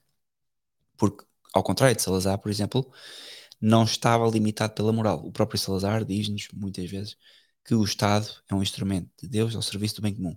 E limitação da, do, da, da ação do Estado é moral. Portanto, é normal e é moral que um Estado, por exemplo, crie um tarrafal e envie para lá dezenas de presos, que foi o caso de, de, do Estado português. Porque são pessoas que eram maoístas, eram comunistas, marxistas, trotskistas, leninistas e uh, pervertiam a nação. E, portanto, um Estado tem que manter a ordem. Mas um Estado não tem que eliminar uma parcela da, da, população que não louva o Estado precisamente porque tem um conjunto de valores que não é aquele valor racial. E é o valor, por exemplo, da religião, outra coisa qualquer. Portanto, a definição de Estado de Hitler, e com todas as genialidades que ele teve economicamente, um, que era outro livro bom de ler aqui, que era do Gottfried Feder, uh, a questão da escravidão dos juros, era ele, ele, apesar de ter resolvido a questão económica, apesar de ter unido o povo em torno de uma vontade e de, um, de motivações que eram legítimas, as últimas consequências deste endeusamento do Estado foram aquilo que nós sabemos. Agora, com isto, eu não estou a justificar que os aliados eram os bons, atenção, portanto, nunca ponham isto na minha boca. Eh, até porque estava a ler. O que é que eu estava a ler? Estava a ler o livro hoje do Gustavo Coração, O Século do Nada, e ele próprio dizia: então, mas esperem lá. Começou a Segunda Guerra Mundial porque o Hitler invade a Polónia. Mas depois, quando acaba a Segunda Guerra Mundial, os aliados ficam contentes com os russos e com os marxistas, não na Polónia, mas em Berlim. e portanto, o Gustavo Corsão a criticar os aliados e a, e a, brincar com eles, não é? Porque claramente os aliados foram e são ainda hoje, o que vocês veem hoje na guerra, a NATO e isso tudo, é fantochada, é capitalismo internacionalista, é marxismo, é capitalismo, é tudo o que der jeito para avançar uma agenda de empobrecimento das nações e de internalização, interna, internacionalização das nações. Uh, os nacionais socialistas criam desordem da República de Weimar para assim colocar uma ordem na Alemanha. Um, eu não sei se os nacionais socialistas criam a desordem da República de Weimar. A verdade é que a República de Weimar acabou por, por ser depois um exemplo de recuperação económica. Um, Diogo Leite, essa história de que a elite meteu o Hitler no poder é uma criação que eu julgo que não seja um, bem legítima. Atenção, eu não, não posso explorar isto agora, temos muito para cobrir ainda, já vou com uma hora e um quarto, ainda faltam algumas coisas que é preciso dizer, mas essas, isso eu acho que é fake news, a questão do, do, do Hitler ser, ser, ser uma, uma espécie de casa dos Rothschild, parece-me fake. O parece, o que me parece é que houve ali mérito e legitimidade, mas mesmo que tenha começado, eu até vou dizer, Diogo, mesmo, Diogo Leite, mesmo que tenha começado uh, por ser um idiota útil, não me admira porque o crescimento do partido dele uh, foi bruto. A verdade é que ele depressa saiu do controle, porque ele depois, vocês veem, ele compra uma guerra com o mundo, basicamente. E, e depois de, de, acabar o conflito da Segunda Guerra Mundial, os marxistas, é preciso não esquecer disto, os marxistas ficam em Berlim. A Rússia avança até Berlim. Portanto, e quem é que podemos ir àquela eterna guerra?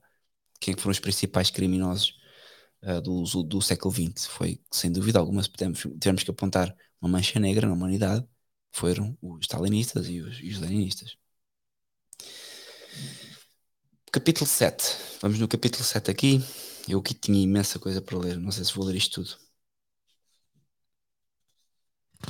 Sim, isto é, é muito. Vou saltar à frente disto porque já vamos aqui com algum, com algum, com algum tempo e eu não quero ler isto. Diz-nos aqui o tio então, tio Hitler. Tio Adolfo, desculpem lá, desculpe lá, YouTube, mencionar a palavra proibida. As ideias fundamentais que então possuíamos eram as mesmas que mais tarde foram realizadas no Partido Trabalhista Alemão. O nome do movimento a ser inaugurado tinha de, desde o princípio, oferecer a possibilidade de uma aproximação com a grande massa. Sem essa condição, todo o trabalho parecia inócuo e sem finalidade. Portanto, ele aqui ia escolher um nome que aproximasse o partido da grande massa. Portanto, ele antes criticou a grande massa, vejam bem como ele se contradiz, e que da grande massa não vem nada, mas ele quer agir democraticamente, então vai escolher um nome para agradar a grande massa. Assim ocorreu-nos o nome Partido Social Revolucionário. E é isso que eu queria chamar a atenção. Ele diz, e isso porque os pontos de vista sociais do novo partido, o partido dele, significavam na realidade uma revolução. Hitler e o nacional-socialismo são revolucionários, são pós-Revolução Francesa, não podem nunca ser uma solução para nós. Parece que tem uns elementos de tradição, e mesmo para vocês, nacionais socialistas, que eu sou isto, ele não é o vosso herói da tradição pagã, não é o nosso herói, o vosso herói das tradições europeias. Vocês estão a confundir. Ele diz aqui que o novo partido significa uma revolução. não é o que vocês querem. A razão mais profunda, entretanto, estava no seguinte: diz-nos ele. Conquanto eu me tivesse ocupado outra hora do exame dos problemas económicos, nunca tinha ultrapassado os limites de certas considerações despertadas pelo estudo das questões sociais. Ele era um fã das questões sociais, certo? Mas era manifestamente revolucionário. E aqui cancelei, selecionei uma coisa, mas depois cancelei. Diz-nos ele logo de seguida, uma página à frente, que eu pus elogio. A realização de ideias destinadas a ter influência sobre o futuro é pouco lucrativa e só muito raramente é compreendida pela grande massa, ou seja, já volta a criticar a grande massa, à qual interessam mais reduções de preço de cerveja e de leite, e isto é verdade, do que grandes planos de futuro, de realização tardia e cujo benefício finalmente só será usufruído pela posteridade. Isto é verdade. A grande massa não quer isto. A grande massa quer é redução de preço.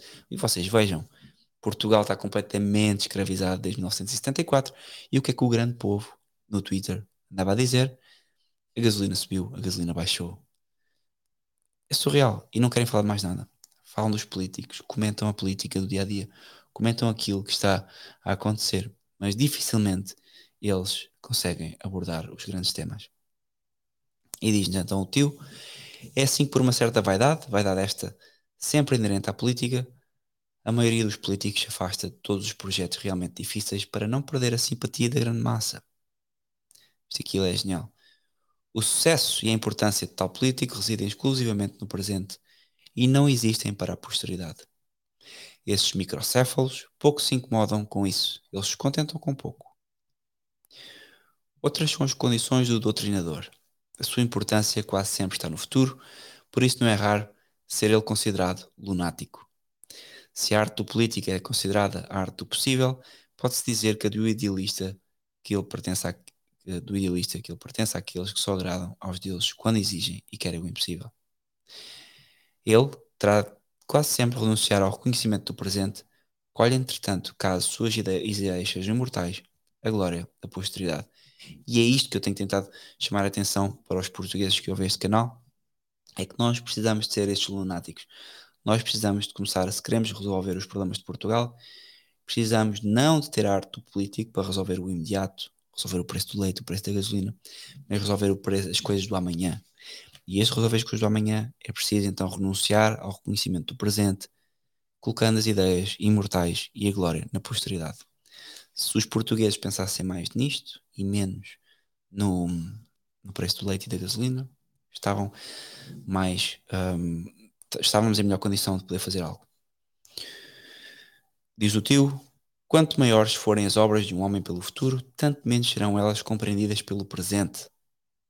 Tanto mais pesada é a luta, tanto mais raro é o sucesso. Sem séculos esse sorria um, é possível que nos seus últimos dias o circunde um leve ralo de glória vindoura. É verdade que esses grandes homens são os corredores de maratona da história. A coroa de louros do presente toca mais comumente às têmporas do herói moribundo pertencem a essa classe não só os grandes estadistas, como também, agora isto é muito importante, ele está aqui a dar uma descrição corretíssima, a meu ver, das coisas que ficam e dos homens que se querem marcar na história dos homens, pensando nas coisas do amanhã, as verdadeiras soluções, a longo prazo. E ele diz agora para vocês perceberem o tipo de, de heróis que ele tem. Pertencem a essa classe não só os grandes estadistas, como também os grandes reformadores. Ou seja, confusão porque reformadores são coisas diferentes daquilo que ele está a dizer. Os reformadores colocam um travão precisamente nestas ideias imortais. E então ele coloca ao lado de Frederico Grande a figura de Martinho Lutero como Ricardo Wagner, Richard Wagner. Portanto, vejam como ele é revolucionário até ao exatamente, J. Coelho, Lutero. Portanto, ele é revolucionário até ao mais, uh, até ao âmago. O combate contra a alta finança internacional tornou-se então um dos pontos capitais do programa de luta da nação alemã pela sua independência económica e pela sua liberdade. Para mim, porém, e para todos os verdadeiros nacionais socialistas, só há uma doutrina: povo e pátria. Não dá. Simplesmente para nós católicos não dá para ser nacional socialista. Porque o povo e a pátria são importantes, mas nem só o povo e a pátria podem ser justificativos e podem cimentar aquilo que é uma nação. E aqui Salazar era muito mais inteligente a explicar as coisas. Pedro, não sei, para quando Mussolini, vamos ver. Eu agora, depois deste livro, queria falar do Gustavo Corsão, porque acho que merece a pena e, e a análise que ele faz dos eventos do século XX parecem ser muito interessantes. Vamos ver quando é que eu posso. Estou agora a ler o livro, portanto, mais uma, duas semanas ou três. Boa noite, Duarte. O objetivo da nossa luta, diz o tio, deve ser a da garantia da existência e da multiplicação da nossa raça e do nosso povo, da subsistência dos seus filhos e da pureza do sangue, da liberdade e independência da pátria, a fim de que o povo germânico possa amadurecer para realizar a missão que o Criador do Universo, letras pequenas, não sei se é de propósito da edição, a ele destinou. E portanto, vejam bem como ele mistura tudo, é um remix. Ele, ele não, não entra em tantos devaneios como outros livros que eu já li aqui, mas o que eu noto é isto. Não sei se é por ser uma obra que foi ditada e não escrita, tal como eu às vezes posso, por estudar a falar e durante uma hora, contradizer-me sem perceber, às vezes acontece, mas ele várias vezes contradiz e, e isso numa obra não ajuda o autor. Numa voz, conversa é mais fácil uma pessoa contradizer-se do que numa obra. Porque, claro, ela tem que ser revista, não é? Enquanto não estiverem todos convencidos de que o problema económico vem em segundo ou terceiro lugar, isto é verdade, e aqui muito é o tio cocktail. Enquanto não estiverem todos convencidos de que o problema económico, eu não sei se vocês tinham noção, já agora desculpa interromper, um, deste cocktail, mas eu não tinha. E quando li isto, eu disse: pá, isto é fascinante, porque de facto tem aqui coisas ótimas, tem outras que não são tão ótimas, tem outras que são horríveis. E enquanto que em Salazar é coerência de uma ponta à outra. Claro que é difícil ser coerente ao longo de 50 anos em tudo. Claro que qualquer pessoa tem contradições, pecados, coisas que é preciso pedir perdão a Deus, mas aqui a incoerência é visível. Em Salazar há uma coerência, a incoerência visível e em Salazar a coerência é espetacular. Enquanto não estiverem todos convencidos de que o problema económico vem em segundo ou terceiro lugar e que os fatores éticos e logo a seguir raciais são os predominantes, não se poderá compreender as causas da infelicidade atual e impossível será descobrir os meios e métodos de remediar essa situação. Portanto, as questões éticas ele praticamente não os vai abordar, ele vai usar da religião enquanto uma questão ética, enquanto uma questão que estabelece a sociedade, ponto, sem a, verdade transcendente, e vai falar da raça que já sabemos, através da, da, do processo eugénico que ele quer, quer um, instituir como, como a verdade do, do seu povo. Deixem ver o que é que diz aqui o Santos. Wagner, socialista revolucionário dos mais raivosos, ao ponto de atentados com bombas, a sua casa era um centro de produção e distribuição de explosivos e granadas para o Levante em Dresden. Portanto, esse é o tipo de reformadores que uh, o nosso nacional-socialismo tanto se apoia. Disto eu não sabia, Santos, obrigado. É uma boa investigação. E se quiserem, vocês que estão a ouvir, enquanto eu vou falando, se quiserem colocar links aqui um, das pessoas que eu vou falando, força, porque acho que é útil a todos e, e depois as pessoas podem pesquisar as pessoas. Sim, exatamente, Orthodox Man. É exatamente o que faz o George Soros, revolucionário do nosso tempo, que hoje é tão valorizado. Porquê? Pela nova ordem mundial. É preciso ver que este processo eugénico, isto é muito importante. O, o, a maçonaria, que hoje é, chamamos de maçonaria, mas as sociedades ocultas, as sociedades secretas que se já vêm desde os tempos da Babilónia, são, como elas próprias gostam de afirmar, a única constante da história. Elas, o de Deus, que elas sabem que Deus existe, e o demónio. Mas elas, porque vão transmitindo os mistérios secretamente ao longo das várias fases, temos agora a maçonaria, que já, a maçonaria hoje em dia já é agrupamento para totós, há coisas muito mais relevantes do que a maçonaria. Isto porquê? Porque todos já conhecem a maçonaria. E, portanto, na maçonaria neste momento estão os betas, não estão os alfas. Mas as sociedades secretas um, têm, e, e, porque se, e porque assentam num princípio de evolução constante, precisamente estes princípios darwinistas que nem uma gota, nem uma, nem uma luva e no iluminismo, porque fazem precisamente aquilo que estas sociedades secretas queriam, que era uh, desordenar a ordem natural, remover a ordem natural do mainstream, torná-la ilegalizá-la, torná-la o, o substream, e, e ao fim e ao cabo com isso instituir uma perversão. E as sociedades secretas sabem precisamente que a evolução é feita com o caos. Há uma noção que, que eles têm que é criar conflito. É o tal questão do solve et cogla. Solve et coagula, desculpem. É o cansaço. Um, e eles estão sempre permanentemente a criar conflito. Tanto que nós vamos ver a história dos últimos 100 anos no Ocidente, é conflito, conflito, conflito, conflito. Porquê? Porque o conflito permite fazer precisamente esta seleção. Seleciona o que é melhor das sínteses que eles fazem daquilo que pretendem alcançar. Seja uma seleção na racial, seja uma seleção social, civilizacional. E portanto, um, na semana que vem eu vou analisar o Dune, o livro, o, desculpem, o livro não, eu não li os livros, o filme, apesar de ter ido ver a história dos livros depois. Um, e o Dune tem muito presente esta noção de criação de conflito para levar à eugenia. Há lá uma sociedade secreta que faz precisamente a gestão da criação destes conflitos. E vocês vão ver como isso é, é comum em todas as sociedades secretas, é criar conflito para depois fazer uma síntese. E essa síntese é isso que se vê aqui. Ele sempre a querer essa síntese. E daí que ele quer ser revolucionário. E daí que ele louva os reformadores.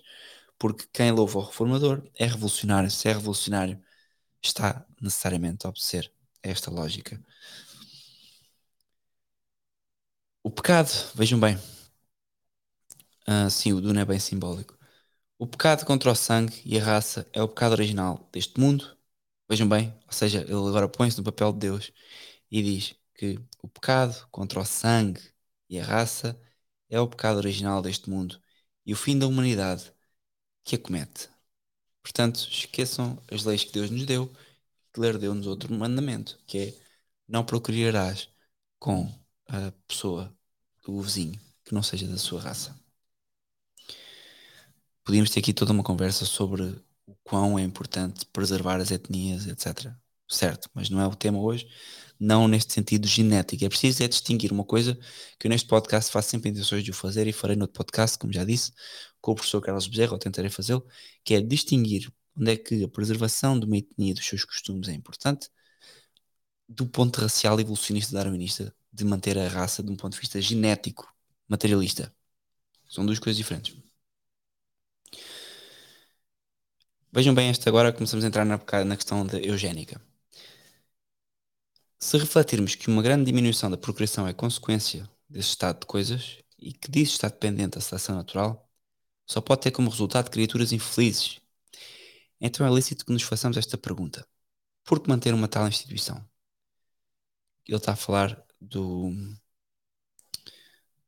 do casamento. Ou seja, ele está a dizer que o casamento se permite que toda a gente possa procriar e criar pessoas com isso infelizes, doentes, hereditariamente uh, doentes, etc., ou fracas, porque que isso deveria ser mantido? Que objetivo preenchê-la, o casamento? Não é ela, porventura, igual à prostituição? O dever para com a posteridade não existe mais? Não se compreende que praga se reserva a futuras gerações através de uma tão criminosa e leviana aplicação de um direito natural, que é também o maior direito, o dever para com a natureza. Assim se degeneram os grandes povos e gradualmente são arrastados à ruína. O casamento não deve ser uma finalidade em si, mas ao contrário deve servir à multiplicação e conservação da espécie e da raça. Portanto, quando, quando Deus diz crescei e multiplicai-vos, então hum, estava a falar para que raças?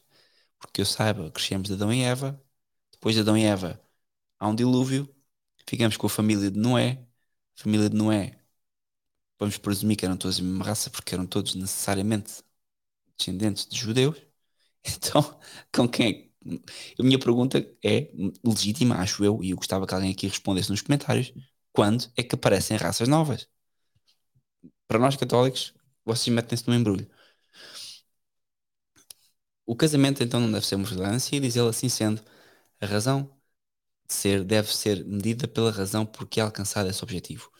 E leiam isto agora. Leiam, ouçam. O casamento entre jovens justifica ao primeiro exame porque podem dar produtos mais sadios e mais resistentes. Produtos. Para facilitar essas uniões, tornam-se imprescindíveis várias condições sociais, sem as quais impossível é contar com casamentos entre jovens. A solução desse problema, aparentemente tão fácil, tão, tão fácil, não se encontrará sem medidas decisivas sobre o ponto de vista social.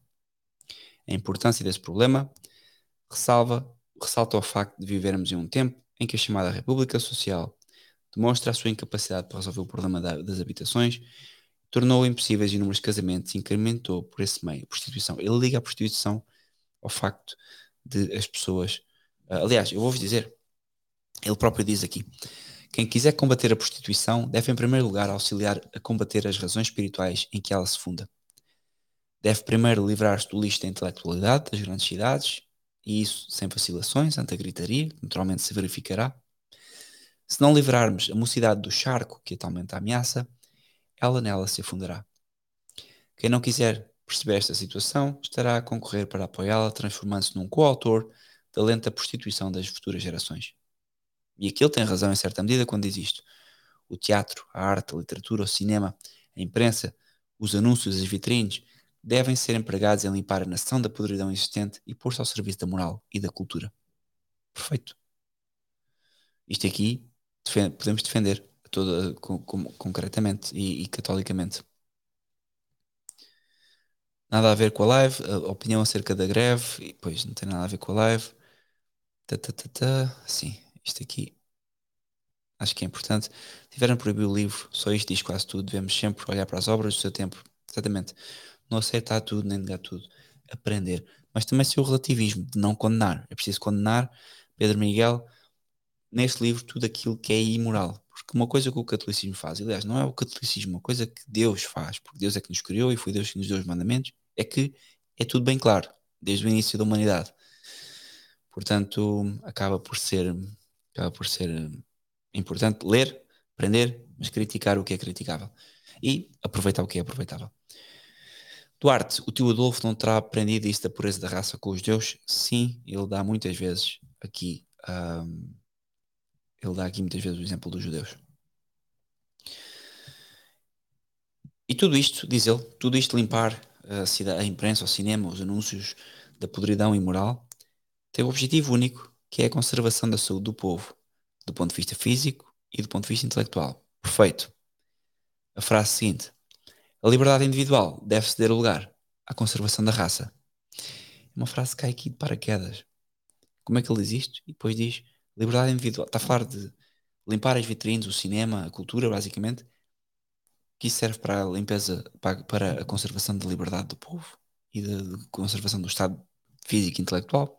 E depois diz: a liberdade deve seguir, deve ceder lugar à conservação da raça. É, Nota-se que ele. Ok. O que é que falta aqui? Falta aqui falar em raça. Põe. Ok, isto é um gigante. Não posso falar disto. Ele aqui está a criticar os partidos democratas cristãos, muito importante, ele critica isso, e de facto isto é uma noção estranha. Democracia cristã não existe. É, uma, é um modernismo, é, um, é quase como uma, um erro que tem acontecido historicamente, factual. Os católicos têm se inserido na democracia. Nunca foi a nossa, nunca tivemos democracia no catolicismo. Toda a noção de Cristo enquanto Rei das Nações é contrária à democracia e, portanto, isto foi uma aventura que só é criticável. Ele diz-nos, vou só ler o último ponto, o facto de muita gente na Alemanha, antes da guerra, não gostar da religião, deve-se atribuir, atribuir à deturpação do cristianismo pelo chamado Partido Cristão e pela despoderada tentativa de confundir a fé católica com o partido político. Isto é perfeito. Ele aqui está a criticar e, verdadeiramente, o que os católicos fazem, não só católicos, é Partido Cristão, isto é na Alemanha, protestantes especialmente, há aqui uma noção de que um, ele critica e bem os católicos e os cristãos, o cristão não pode estar imiscuído uh, nas questões democráticas e muito menos então nas questões da teologia da libertação. O católico só tem uma solução e só há um. O católico vive em todos os momentos, em qualquer sistema político, na China comunista, no nacional-socialismo, na democracia portuguesa atual. Católico vive em qualquer lado e vive sabendo que facilmente e possivelmente vai parar à cruz e ao martírio nesses regimes. Mas se o católico tem que defender a política e tem que entrar na política, é para estabelecer o, Cristo, o reinado social de Nosso Senhor Jesus Cristo. Ponto, que não é estabelecível com, com a democracia. Agora entramos aqui num capítulo que é o capítulo 11. Tem aqui imensa coisa para dizer porque o capítulo 11 é sobre povo e raça. Mas eu ainda tenho aqui tanto para ler e isto já está a ficar bem tarde. ele diz-nos agora assim, um, e é curioso isto, porque ele faz o mesmo erro que o Darwin. Vamos ver se eu consigo transparecer. Vou só ler esta página então. Cada animal só, associa, só se associa a um companheiro da mesma espécie. O abelheiro cai com o abelheiro, o tentilhão com o tentilhão, a cegonha com a cegonha, o rato campestre com o rato campestre, o rato caseiro com o rato caseiro, o lobo com a loba. Só em circunstâncias extraordinárias conseguem alterar essa ordem, entre as quais figura em primeiro lugar a coerção exercida por prisão do animal ou qualquer outra impossibilidade de união dentro da mesma espécie.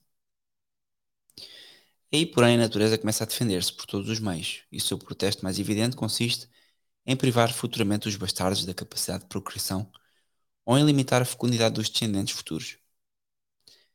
Na maior parte dos casos, ela priva-os da faculdade de resistência contra moléstias ou ataques hostis. E isto é um fenómeno completamente natural.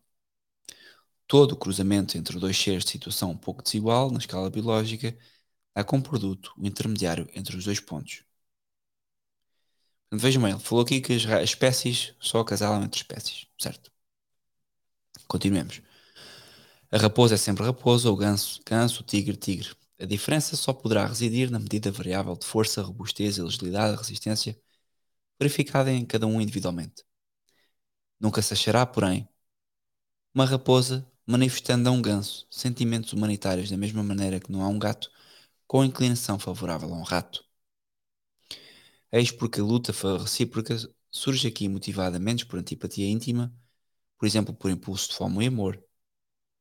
Em casos, ambos os casos, a natureza é espectadora, plácida e satisfeita. A luta pelo pão cotidiano deixa sucumbir tudo o que é fraco, doente e menos resoluto. Isto é basicamente a dizer que há uma raça, hum, há, uma, há toda uma raça que, e o apuramento da raça faz sentido. E tata. Portanto, uh, que é um problema para nós católicos. Mas enfim, aqui a questão é que eu acho que ele faz o mesmo problema de Darwin, mistura espécie com raça.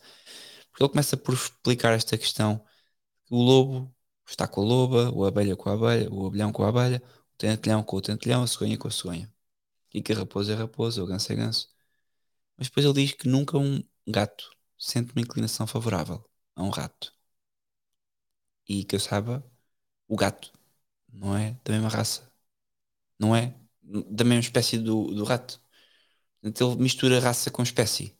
E, e, e, é esquisito como é que ele faz isto assim. E eu, ok, uh, tranquilo. Mas o Darwin fez o mesmo. Ele, ele próprio um, faz, este, faz esta confusão. E aqui ele diz: se por um lado ela pouco deseja a associação individual dos mais fracos com os mais fortes, ainda menos a fusão de uma raça superior com a inferior. Isto se traduziria num golpe quase mortal dirigido contra todo o seu trabalho ulterior de aperfeiçoamento, executado talvez através de centenas de milênios. Inúmeras provas disso nos fornece a experiência histórica com assombrosa clareza. Ela demonstra que em toda a mistura de sangue entre o ariano e povos inferiores, isto é uma conversa que eu poderia ter com com todos vocês e, e até, com, até gostava de ter com um amigo que eu conheço, porque diz-nos aqui que o ariano e os outros, é, o ariano, é? E aos povos inferiores. E a minha questão aqui é, e estava a falar disto uma pessoa que defende a noção de raça, e ele estava a concordar comigo nisto. Se o ariano é, é o inferior, como é que o ariano é que hoje em dia é o principal responsável pelo materialismo ateísta, pela destruição de civilizações, pela subjugação do seu próprio povo, pela, pelo lançamento de bombas atómicas sobre cidades, com civis. Como é que o Ariano é que é responsável pelos problemas que estamos aqui a falar, por ter aceito o marxismo, que não é uma tese ariana, mas aceitou-a, por ter aceito toda a revolução da Revolução Francesa, por ter criado essa mesma revolução. Portanto, aqui a minha pergunta é: como é que o Ariano é o superior e o ariano. Acaba por ser. Em Portugal, por exemplo, se não forem os muçulmanos, e se não forem os romenos, e se não forem os ucranianos a, terem filhos e a trabalhar, nós não fazemos nada. Exatamente, J. Coelho. Um, isto é uma coisa que eu pergunto logo, quando as pessoas dizem que, ok, há raça, há raças, e Vamos falar das raças. Eu pergunto logo, qual é o tamanho do crânio de um ariano? Ninguém sabe dizer, porque há arianos com crânios gigantes, pequenos. Ah, é evidente. É evidente por causa do tom da pele. É isso, é o tom da pele. E depois temos pessoas com tom de pele claríssimo na Índia, com tom de pele claríssimo na Mongólia. e, e, então entraríamos aqui. Entramos no quê? Entramos nas medições materialistas do século XX, onde a eugenia era um facto uh, aceite comumente. Então, pronto. Então já percebemos que ele aqui entra em contradição. Um, ele diz que sempre que a raça mais forte uh, cruza, e isto é curioso também, vejam bem, um, a raça mais forte, sempre que a raça mais forte cruza com a raça mais fraca, perde a raça mais forte. E a minha pergunta é: se a raça é mais forte, porquê que ela é que é. Um, que ela é que perde força quando se mistura com uma raça não forte? Portanto, porque eu saiba, quando temos uma coisa forte, como por exemplo o fogo, e uma coisa que não é forte, como uma pedra, se o fogo se mistura com a pedra, é a pedra que fica quente, não é o fogo que apaga. A não ser que vocês falem de uma questão, uh, podemos falar, por exemplo, agora aqui da questão da água com o fogo. A água, em condição abundante, extingue o fogo, mas já viram, entramos aqui num materialismo que nenhum, nem não conseguimos chegar a uma conclusão, ponto número um, nem biológica, nem sequer ideológica, porque isto não faz sentido algum. Como é que é possível então? Ele defende dizer que a raça mais forte. Porquê é que a raça mais forte simplesmente não eleva a raça menos forte? Sim, basicamente ele estava a tentar vender um produto em que não acreditava. Praticamente é isso. É preciso que ninguém se esqueça, porém, que este planeta já percorreu o éter, milhões de anos sem ser habitado.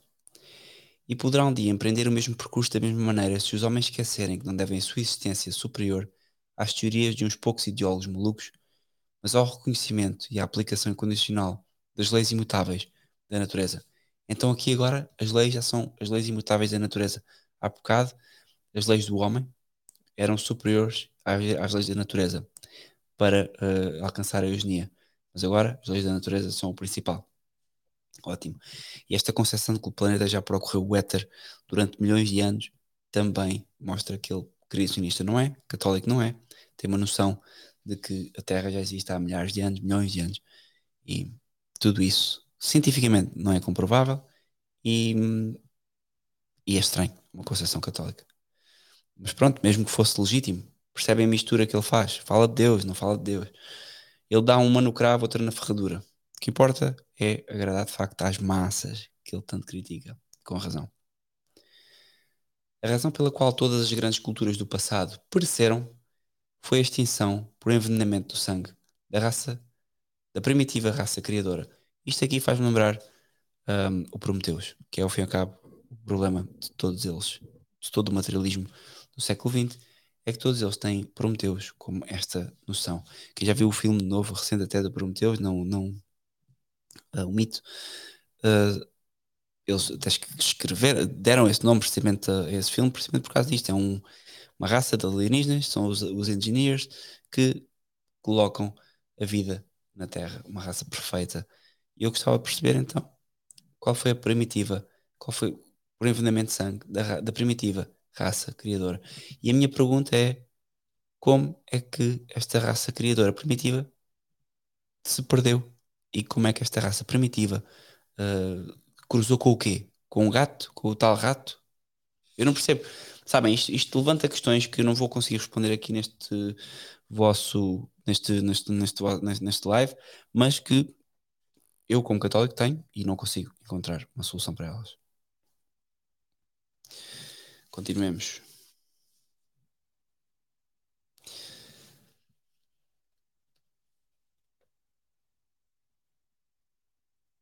Ah, ok, vejam bem isto.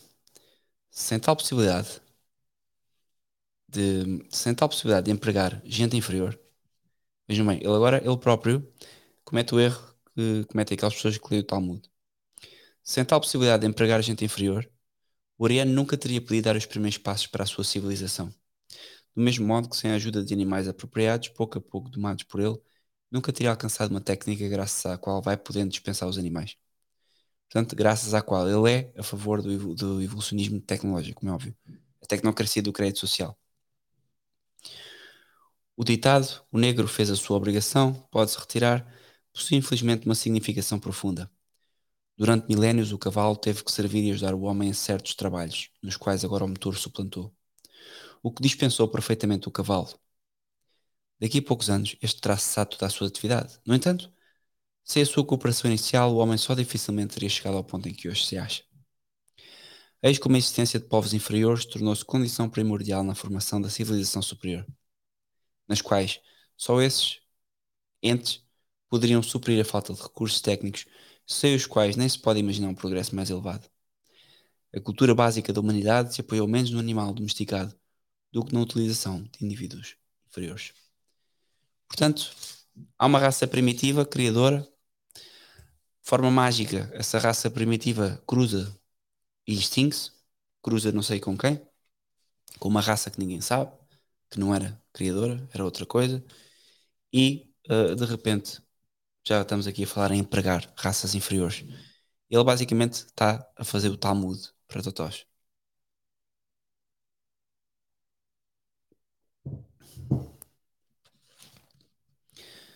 Ora bem, vejam isto. As causas exclusivas da decadência das antigas civilizações são a mistura de sangue e o rebaixamento do nível da raça que aquele fenómeno acarreta. Está provado que não são guerras perdidas que exterminam os homens e sim a perda daquela resistência que só o sangue puro oferece. Não é questão ideológica, não é questão da religiosa, não é a moralidade, como vemos no Antigo Testamento, onde Deus, quando mais as pessoas se afastam de Deus, Deus castiga e os povos perecem. Não, é o envenenamento do sangue. Todo o que no mundo não é boa raça é joio. Todo o acontecimento da história universal não passa de uma manifestação externa do instinto de conservação das raças, no bom ou no mau sentido. Portanto, vejam, ele é puramente. Aqui há uns tempos tinha uma pessoa com quem fala às vezes que dizia que Hitler não era materialista. Pois não, ele é só materialista. Ele é totalmente materialista e isso nota-se nestes termos em que ele, um, em que ele, em que ele fala. Inconscientemente, diz-nos o tio, obedece aí o instinto que reconhece a necessidade recôndita da conservação da espécie à custa do indivíduo. Se for preciso, lançará um protesto contra as fantasias do discursador pacifista, que em realidade o seu papel de egoísta mascarado, porém covarde, peca diretamente contra as leis da evolução. Peca contra as leis da evolução. Portanto, atenção, meus caros, há as leis de Deus e depois há as leis da evolução. Esta é condicionada pela disposição ao sacrifício do indivíduo em prol da espécie e não por visões mórbidas de sabichões covardes e críticos da natureza. Portanto, meus caros, tem que se sacrificar pela espécie. Não é por Deus, o martírio é pela espécie. Pela espécie. E ele aqui, vejam esta contradição que eu tenho aqui apontada. O judeu é que apresenta o maior contraste com o ariano. Portanto, o ariano, espécie superior, o judeu apresenta o maior contraste na ponta oposta. Nenhum outro povo do mundo possui um instinto de conservação mais poderoso do que o chamado povo eleito. Oi? Então, se o judeu apresenta o maior contraste com o povo ariano, como é que então nenhum possui maior instinto de conservação? Não são os arianos que o maior? Sabem, esta contradição é, é, é visível. É, são duas frases que se contradizem. Já o simples facto da existência desta raça poderia servir da prova cabal dessa verdade que povo, nos últimos dois milénios, sofreu menos alterações na sua disposição intrínseca no seu carácter do que o povo judeu? Que povo, enfim, sofreu maiores transtornos do que este, sendo, porém, sempre o mesmo, no meio das mais violentas catástrofes da humanidade? Que vontade de viver de uma resistência infinita para a conservação da espécie fala através desses factos. Judeu é bom, judeu é mau, judeu é bom, judeu é mau, judeu é... Ele próprio acabou de os elogiar, diz, diz que eles têm uma resistência infinita para a conservação da espécie, mas diz que são antagónicos, estão na ponta oposta do espectro em relação aos arianos. Mesmo que o instinto de conservação do povo judeu não fosse mais fraco, vejam, e agora aqui já se contradisse outra vez, mesmo que o instinto de conservação do povo judeu não fosse mais fraco, e sim mais forte do que o dos outros povos, Ou seja, eles têm um instinto de conservação fraco, mas nos últimos dois mil anos nenhum sofreu tão pouca variação. Mesmo que o instinto de conservação do povo judeu não fosse mais fraco e sim mais forte do que os outros povos, mesmo quando a sua capacidade intelectual pudesse dar a impressão de poder ele concorrer sem desigualdade com as demais raças, está a chamar-lhes burros, faltar-lhe-ia, no entanto, inteiramente a condição sine qua non para que um povo, para que um povo, para um povo expoente de cultura, a mentalidade idealista. Portanto, ele elogia-os, ele malha nos judeus, ele elogia os judeus. Esta conversa racialista só mostra que é contraditória e é tão irracional como a Darwin, como o evolucionismo. Porque não há ponta para onde se lhe pegue. Se Aristóteles ou São Tomás lessem isto, se qualquer leigo hoje em dia identifica que isto é ridículo, imaginem o São Tomás e um, e um, e um, e um, e um Aristóteles fazerem isto. O judaísmo nunca foi uma religião, diz o tio Adolfo, e sim um povo com características raciais bem definidas. Para progredir, teve ele bem cedo que recorrer a um meio para dispensar a atenção malévola que pesava sobre os seus adeptos. Que meio mais conveniente e mais inofensivo, e com uma adoção de um conceito estranho de comunhão religiosa. Portanto, aquilo está a dizer que os judeus basicamente inventaram a religião. Pois aqui também tudo é, ou seja, que Deus é aquele criador, é aquele que ele está a falar no passado, se ele agora diz que os judeus inventaram aqui uma comunhão religiosa. Pois aqui também tudo é emprestado, ou melhor, roubado. A personalidade primitiva do judeu já, por sua natureza, não pode possuir uma organização religiosa pela ausência completa de ideal e por isso mesmo de uma crença na vida futura. Do ponto de vista de, de Ariano, é impossível imaginar-se, de qualquer maneira, uma religião sem a convicção da vida depois da morte. Em verdade, o Talmud também não é um livro de preparação ao outro mundo, mas sim para uma vida presente boa, suportável e prática. Isto é verdade, a crítica que ele faz ao Talmud é verdadeira, mas não é preciso distinguir. Talmud é revelação um, sincretista, é revelação ocultista do judaísmo, é uma espécie de fake, uh, não é fake, mas é, um, é uma espécie de elitismo dentro do judaísmo que só, só toma todo o seu poder em, uh, em 2000. E em 2000, uh, ah, desculpem, uh, há 2000, a partir de 2000 anos, a partir do momento em que os judeus se tornam o antilogos. A doutrina judaica, portanto, é em primeiro lugar um guia para aconselhar a conservação da pureza do sangue, assim como o regulamento das relações dos judeus entre si, mas ainda com os não-judeus, isto é, com o resto do mundo. Não se trata em absoluto de problemas morais e sim de questões económicas muito elementares. E pronto.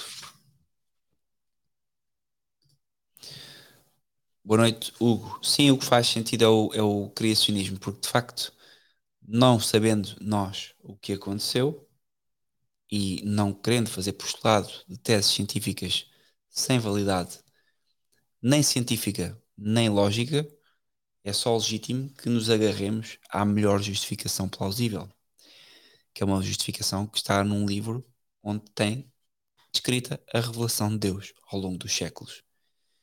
Pode não ser uma, uma justificação científica que satisfaça o homos estúpidos moderno, que tudo o que não é peer-reviewed e que não está num abstract científico é falso, e portanto não pode ser considerado, mas é suficiente para justificar, ou pelo menos dar a entender à humanidade toda até os dias de hoje, onde todos eram burros e só os, homos estúpidos de hoje é que é inteligente, que há um princípio que tem necessariamente de ter um primeiro, um primeiro motor, que é Deus.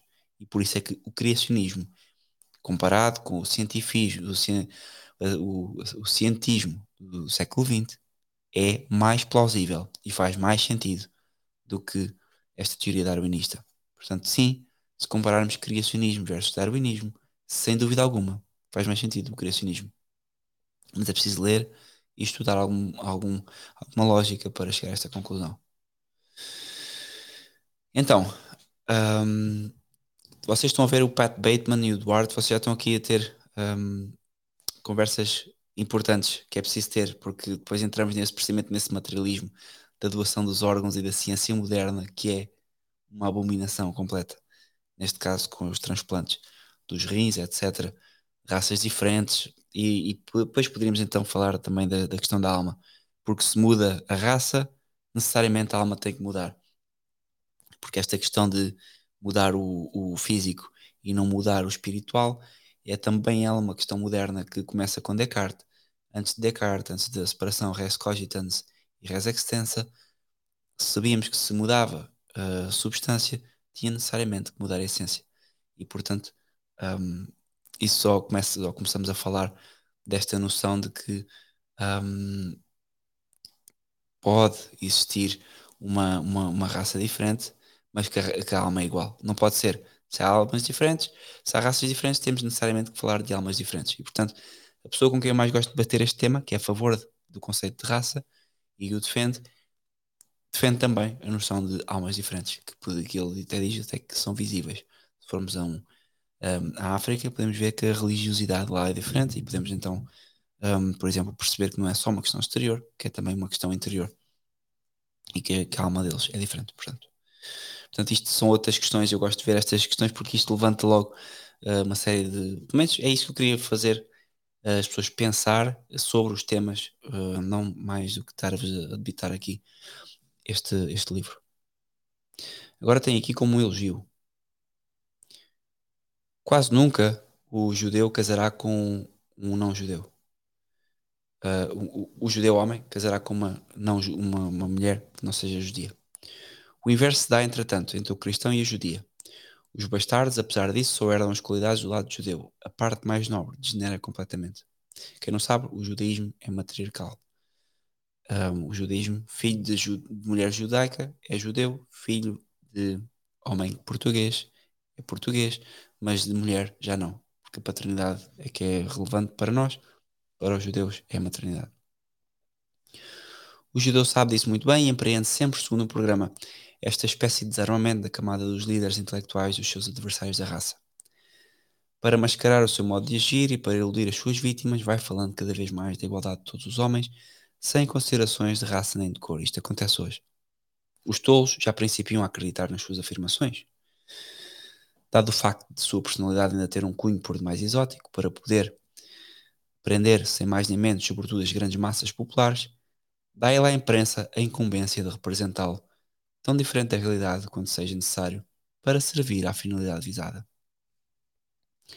É especialmente em jornais humorísticos que se encontra uma tendência a mostrar os judeus como um povinho indefensivo, que tem lá as suas peculiaridades como outros as têm, que porém mesmo nas suas maneiras talvez um tanto estranhas, denota possuir uma alma possivelmente cômica, mas sempre fundamentalmente honesta e bondosa. A preocupação dominante é sempre fazê-lo passar antes por insignificante do que por perigoso. A fim de atingir nessa, de atingir nessa luta é porém a vitória da democracia. E isto eu, eu, eu acho que ele tem razão ou como ela entende, o domínio do parlamentarismo. É o que mais satisfaz às suas necessidades, porque nesse regime faz-se abstração da personalidade e institui-se no seu lugar a preponderância da burrice, da incapacidade e, por último, da covardia, que é o estado em que nos encontramos. O resultado final haveria de ser, mais cedo ou mais tarde, a queda fatal da monarquia. Completamente de acordo com o que ele diz agora. E aqui tem um capítulo muito bom, que eu escrevi capítulo muito bom. Um, não vou conseguir ler tudo, é o capítulo 12, o primeiro período do desenvolvimento do Partido Nacional Socialista dos Trabalhadores Alemães. Vou ler apenas um pequeno ponto. Numericamente é mais forte, abrangendo antes de tudo aqueles elementos do povo sem os quais não se pode imaginar uma ressurreição nacional.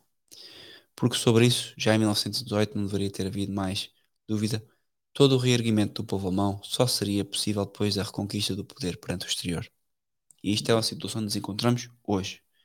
Qualquer reerguer do povo português tem que passar primeiro pela reconquista do poder perante o exterior. Nós nunca vamos reconquistar o poder se não temos uma moeda, se não temos um exército, se não temos uh, e se temos uma dívida externa, tal como a temos.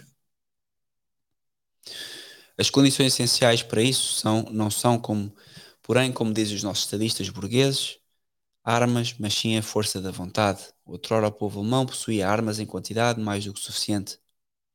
E com essas armas não soube garantir a liberdade porque lhe faltou a energia do espírito nacional de conservação e a vontade firme de autoconservação.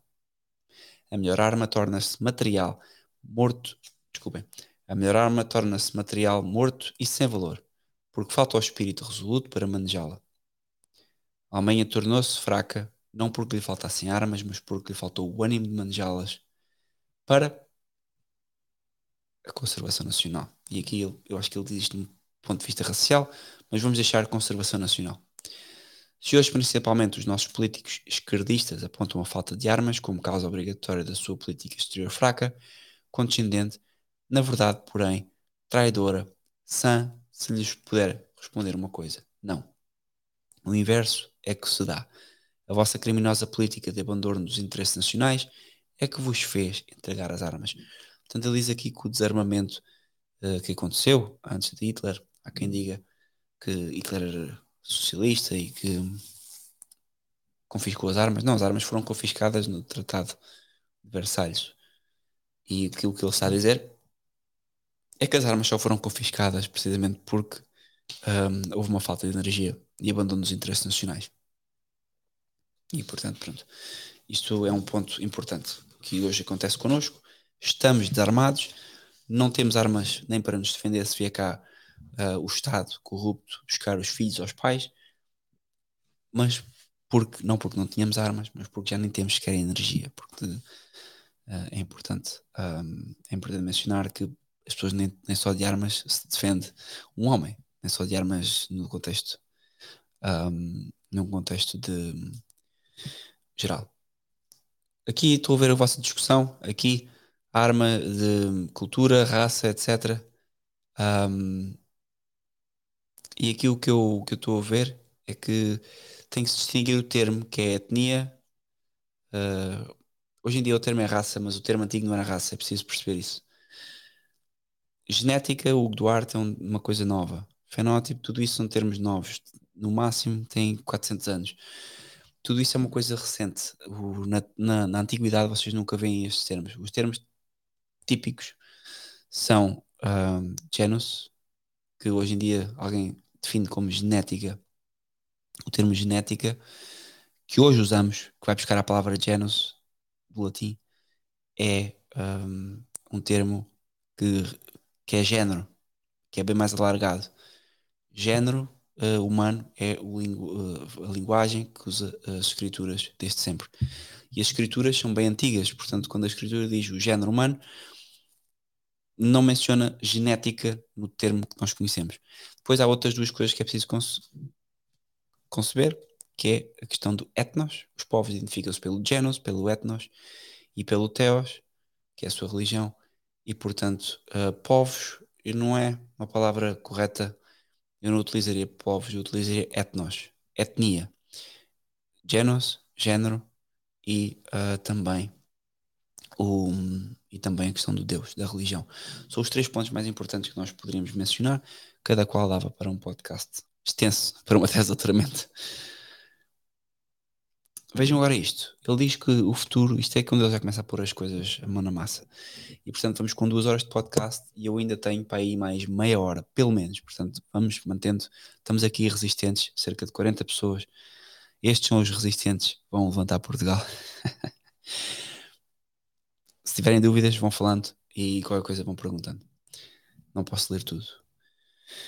Ele diz aqui que um dos pontos mais importantes é o futuro do movimento, diz-nos ele, depende do fanatismo e mesmo da intolerância com a qual os adeptos o defendem, como a única causa justa e defendem-na em oposição a quaisquer outros esquemas de caráter semelhante.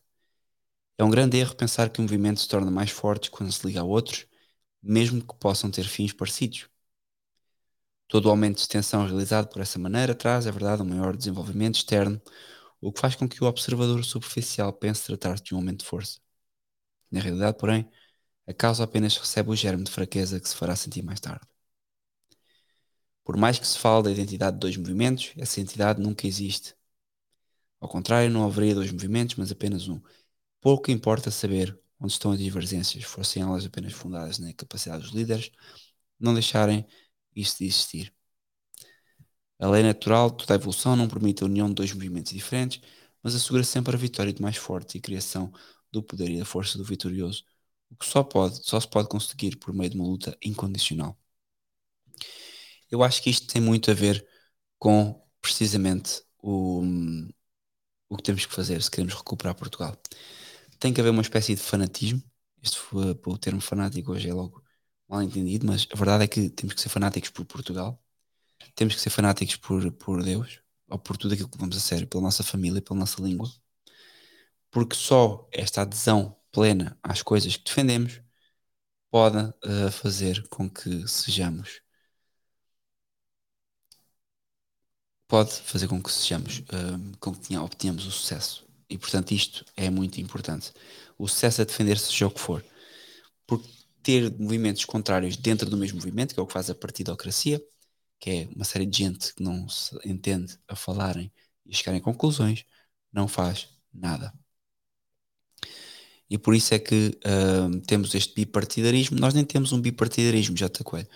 Nós temos uma coisa pior ainda. Nós temos uma série de ideias pululantes e portugueses com a cabeça completamente lavada pelo Zé Jornal. O que ele nos diz aqui, uh, o que nos diz aqui o tio, é que quatro anos depois, ou seja, ele está agora a falar do parlamentarismo, quatro anos depois, ou antes, nas semanas críticas, está a falar das eleições, quando começa a aproximar-se a dissolução das corporações parlamentares, apodera-se das pessoas da política um impulso irresistível. Como a larva não pode fazer outra coisa senão transformar-se em crisálida, assim as lagartas parlamentares abandonam o casulo, de 4 em 4 anos, e voam para o amado povo. Tornam a falar aos seus eleitores, contam o enorme trabalho que fizeram e a malévola obstinação dos outros que são enganados, mas as massas, em vez de agradecido aplauso, lançam-lhes em rosto, por vezes, expressões ásperas, cheias de ódio. Se essa ingratidão popular sobe até um certo ponto, só um remédio pode servir. É preciso restaurar o esplendor do partido. O programa necessita de ser melhorado. Renasce para a vida a comissão e recomeça a burla. Portanto, é o tal solve de coágulo que os partidos fazem. Quatro anos fechados no casulo a comer, desculpem, a mamar à grande, depois de 4 em 4 anos, descem do seu cubículo e apresentam-se ao povo. E o povo responde, um bocado chateado, até nas redes sociais, mas depois recomeça a burla. Porquê? Porque simplesmente eles adaptam-se. Vocês não viram hoje uma tipa qualquer que já foi do PS, já foi do PAN e agora passou para o Chega. E isto diz muito tanto dessa senhora como também do Chega, porque estamos perante autênticos idiotas que não defendem nada em concreto, defendem apenas a mama. 4 a 4 anos. Então diz-nos o tio que, dada a estupidez granítica dos homens do nosso tempo, não é de admirar o êxito desse processo, guiado pela sua imprensa e deslumbrado com o novo e sedutor programa. O gado bordês e proletário torna a voltar ao estábulo e de novo elege os seus velhos impressores. Assim, o homem do povo, o candidato das classes produtoras, transforma-se numa lagarta parlamentar que ceva na vida do Estado para quatro anos depois, de novo, se transmudar em brilhante borboleta. E o que é isto não a melhor definição daquilo que nós temos hoje? Como em todos os partidos da chamada classe burguesa, toda a luta política na realidade consiste na disputa de cadeiras individuais no Parlamento. Luta em que, de acordo com as conveniências, posições e princípios, são atirados fora como lastros de areia, da mesma maneira que os seus programas são alterados em todos os sentidos. E por essa bitola são avaliadas as suas forças. Falta-lhes aquela forte atração magnética que sempre seguem as massas, sobre a impressão incoercível dos altos medidores do ponto de vista da força, convincente, da fé inabalável, dobrada pelo espírito combativo que a sustenta. E é isto que nós precisamos. É isto que nós precisamos.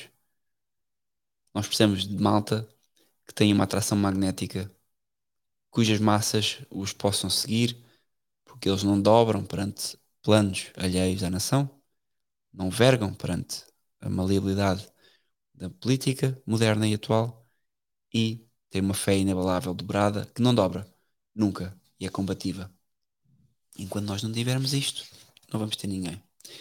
E para fazer isto não será fácil. Precisamos de uma pessoa que seja forte, tenha os valores no sítio, seja corruptível, que é altamente, altamente difícil de encontrar hoje em dia, porque os próprios católicos estão nisto metidos, os judeus, os ortodoxos, os muçulmanos, todos os que têm hoje em dia uma boa casa, uma boa conta bancária e vivem do sistema, numa medida ou noutra, dobram a espinha perante o sistema, dobram a sua fé, dobram o seu modo de vivendi.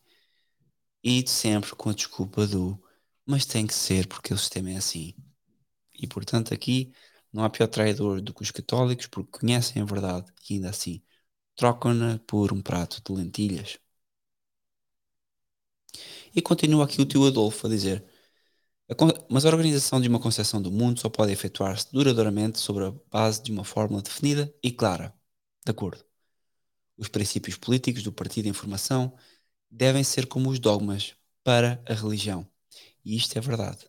Não como os dogmas para a religião, no sentido em que quem violar o partido vai para o inferno, que é um pouco o que ele quer dizer, mas os princípios políticos de um movimento que apareça em Portugal vão ter que ser completamente hierarquizados, não podem ser questionados pelos membros do partido e têm que ser obedecidos como quem obedece a um dogma para uma religião. E isto foi o que montou a democracia, a, desculpem, foi o que montou a monarquia, nada mais oposto do que a democracia, foi o que montou a cristandade é aquilo que monta o Estado forte. Um Estado forte tem que ser tão forte que não precisa usar força, como dizia Salazar, e tem que ser tão forte que o, as leis do Estado e os sentidos e os princípios políticos do partido sejam obedecidos como um dogma por todos os que o compõem. Por isso, e agora aqui é que eu discordo dele, a concepção racista do mundo tem de tornar-se um instrumento que permita ao partido as devidas possibilidades de luta, tal como a organização partidária marxista abre o caminho para o internacionalismo. Portanto, ele aqui quer combater o internacionalismo com a raça. E eu posso dizer que isto não funcionaria. Por exemplo, hoje, nós hoje, vocês leem este livro, amanhã compram o livro, leem, façam o que quiserem, um, e vocês vão ler e vão ver que o estado da nação e do que ele se queixa há 96 anos, estamos nós bem pior hoje. Portanto, quando nós pensamos numa solução para os dias de hoje e pensamos num partido político que tenha que ter a força para recuperar Portugal, tem que ser bem mais forte do que isto. Tem que levar bem mais a sério estes, estes, estas ideias, o que é bom aproveitar o sumo, bom de aproveitar esta decisão e aproveitar em apresentar uma solução para o país com tal vigor que não seja uma coisa nem democrática, nem partidária, nem é, tem que ser uma coisa talhada com um objetivo concreto. Diz-nos o tio aqui que o grande princípio que nunca devemos perder de vista é que o Estado é um meio e não um fim. Ele diz isto, que eu concordo, mas ele não age assim. Atenção, ele, para ele o Estado é um fim, apesar de ele dizer que não. É a base sobre o que deve repousar uma mais elevada cultura humana, mas não a causa da mesma. Veem como ele aqui se contradiz em relação a tudo o que diz. Ele diz que o Estado é a base em que deve repousar uma mais elevada cultura humana. Ora, essa. Então, mas ele, por cultura, vocês veem como ele se contradiz quando ele diz que o gênese de, de, do Estado é a raça, mas agora está a falar em cultura. E esses termos são termos completamente. Um, podem, a, a, cultura tem uma raça, mas não, a cultura é bem mais do que uma raça. E, portanto, é por isso que isto pode agradar a algumas pessoas, é preciso ter cuidado a ver estes termos. E aqui, e é aqui que vem, vejam como ele na frase a seguir, eu adiantei-me, ele diz: essa cultura depende da essência de uma raça superior de capacidade civilizadora. Pronto. Poderia haver centenas de estados, modelos no mundo, e isso não impediria que, com o desaparecimento dos arianos, formadores de cultura, desaparecesse a civilização no nível em que se encontra atualmente nas nações mais adiantadas. Podemos avançar mais um pouco e proclamar que o facto dos indivíduos organizarem em estados, de modo nenhum afastaria a possibilidade do desaparecimento da raça humana, desde que uma capacidade intelectual superior e um grande poder de adaptação se perdessem por falta de uma raça para conservá-las. Se, por exemplo, a superfície da Terra fosse inundada por um dilúvio e do meio das, raças, das vagas do oceano surgisse um novo Himalaia, nessa terrível catástrofe desapareceria a, raça, a cultura humana. Nenhum Estado persistiria, os bandos se dissolveriam, seriam destruídos os atestados de uma evolução de milhares de anos e restaria de tudo apenas um vasto cemitério coberto de água e lama. Vejam bem, mas se desse horrível caos conservasse alguns homens pertencentes a uma certa raça de capacidade criadora, criadora, de novo, embora isso durante milhares de anos no mundo depois de cessar a tempestade, se notariam sinais da existência do poder criador da humanidade. Só o desaparecimento das últimas raças capazes transformaria a Terra num vasto deserto. Contrário disso, vemos em exemplos do presente, Estados têm existido por não possuírem, devido às suas origens raciais, genialidades indispensáveis, não puderam evitar a sua ruína. Portanto, a minha pergunta é, como é que Noé e os seus filhos estão aqui hoje, tendo em conta que eles são semitas? Assim sendo, a condição essencial, diz-nos o tio, para a formação de, humanidade, de uma humanidade superior, voltamos à eugenia, voltamos a este conceito evolucionista de, de civilização, formação de uma unidade superior não é o Estado, mas a raça. Mas ele está sempre a bater neste tópico. O Estado é um meio para um fim e a sua finalidade consiste na conservação e no progresso de uma coletividade sob o ponto de vista físico e espiritual. Primeira vez que ele menciona que isto que o Estado que, que o Estado é uma coletividade que insiste na preservação um, do ponto de vista físico e espiritual e essa conservação abraça em primeiro lugar tudo que diz respeito à defesa da raça, voltou a cair no materialismo, permitindo por esse meio a expansão de todas as forças latentes da mesma pela utilização dessas forças, promover-se-á a defesa da vida física e, por outro lado, o desenvolvimento intelectual. Portanto, aqui continuamos com, um, com a mesma coisa. Bater no, no cravo e na ferradura.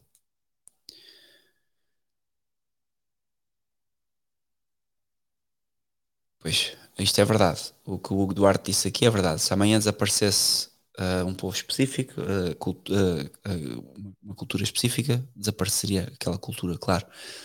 Mas a questão é que não consegue, não, isso é impossível, porque não se consegue fazer desaparecer, mesmo que defendamos esta perspectiva da raça, por você destruir ou ver uma inundação e destruir a maior parte das pessoas daquela cultura, as pessoas viajam. Isso é uma coisa muito importante que eu por acaso ainda não disse, que é esta questão evolucionista, darwinista, materialista, irracional que das raças e que Hitler defende, este evolucionismo racial, parte do princípio que o pecado original não existe. E eu já no vídeo passado, quem quiser ver a análise que fiz uh, do, do, do, livro passado, aliás, não foi uma análise, foi um falar sobre a infiltração dos judeus no, no Conselho Vaticano II, eu mencionei isto, que a grande heresia moderna da Igreja Católica é a não consideração do pecado original. E aqui o Hitler faz o mesmo erro, que é estamos a presumir que o ser humano vai obedecer, vai falhar em tudo ter o pecado original nos mandamentos, naquilo que diz respeito à vida espiritual nos mandamentos de Deus, ou seja, vai falhar porque vai pecar, vai uh, fornicar, vai roubar, vai uh, não obedecer aos pais, não honrar os pais, vai mandar vir com Deus, não louvando a Deus. Portanto, tudo isto são coisas contra os mandamentos, que é o pecado original. Nós vamos fazer isso, queiramos ou não, estamos a nossa propensão é essa. Mas a conservação da espécie para Hitler já é um dado adquirido que vai ser obedecido e vai ser conservado, é quase como um mandamento um, racial. E isto é impossível. E porque é impossível o homem não pecar, e vejam bem uh, o paralelo, e por isso é que tudo isto é, é ridículo. Porque é impossível o homem não pecar, é impossível o homem não se cruzar, é, mesmo que defendêssemos as raças, seria impossível que os homens não se cruzassem entre raças. E portanto, a miscigenação das raças, em última instância, defendendo neste ponto de vista, seria um fruto do pecado original, porque os homens iam ter uh, relações fora da sua tribo, porque os homens pecam, e esta miscigenação será sempre, pode haver um dilúvio, porque há de haver uma pessoa daquela raça que teve relações com uma pessoa da outra raça, e há um elemento daquela raça que está no outro lado. E portanto, sem querer, Hitler cai no mesmo erro que é o grande erro do século XX, que é o pecado original não existe. E a conservação da raça é impossível porque é impossível que o homem não peque. E, e portanto, uh, a miscigenação é um fator uh, que podemos até defender que brota do pecado original, porque as pessoas não têm nada que ter relações fora do, sua, do matrimónio, ou até podemos dizer assim, se defendermos este conceito étnico E vamos imaginar que Deus até nos tinha dado diversas raças, tinha criado vários Adões, várias Evas, ou vários Noés, e tinha posto várias raças no mundo. Vamos então, como é que vamos justificar que um, então os homens um, vão manter essa linhagem inviolável? Não vão. E portanto, é como tentar. Lembrei-me agora aquela história do, do Santo Agostinho, quando estava na praia a tentar compreender o mistério da Santíssima Trindade. Ele estava a tentar uh, como é que eu vou, um Deus, como é que é Pai, Filho, Espírito Santo, é um só Deus, três pessoas, que isto não é possível. E ele vê um menino a brincar na areia e vê uh, o menino a pôr a água do mar, vai buscar com um balde, põe a água do mar numa concha, vai buscar, põe a água, põe a água do mar num buraco. E ele pergunta o que estás a fazer e o miúdo diz: Estou a pôr toda a água do mar neste buraco. E, e ele diz: Mas isso é impossível, não seja ridículo. E o menino, que afinal era, menino, era Jesus Cristo, menino Jesus, ele próprio diz: É mais fácil tu meter o mar todo neste buraco do que tu compreendes a Santíssima Trindade. E isto lembra um bocado, está-me a lembrar um pouco esta, esta questão. É mais fácil um, meter o mar dentro de um buraco do que acreditar que não há miscigenação das raças. Quer dizer, é completamente surreal assumir que é uma questão racial e não étnica. E é isto que eu gostava de meter na vossa cabeça. É uma questão étnica. Porque a raça, vocês nunca vão conseguir. Estou a tentar conter uma coisa que não é. Não é. Yuri Bronzmanov. É um, ele é, foi de facto um agente do KGB, está no YouTube, podem ver as palestras dele. Um, o, a questão da miscigenação da raça não faz sentido. Faz sentido do género humano, faz sentido falarmos de etnia, de valores de uma cultura, mas nunca de uma raça. Então, diz-nos aqui o tio Hitler que o primeiro dever de um Estado nacionalista é evitar que o casamento continue a ser uma constante vergonha para a raça e consagrá-lo como uma instituição destinada a reproduzir a imagem de Deus e não criaturas monstruosas. E é aqui que ele vai. Vocês vão perceber que ele vai levar até as últimas consequências disto que eu estou a dizer. Meios homens, meio macacos. Vejam, se vocês não são, se vocês uh, têm relações com mulheres ou homens, não sei quem é que está a ver, maioritariamente serão homens, certamente, à meia-noite, mulheres têm mais que fazer. Meia-noite e quarenta.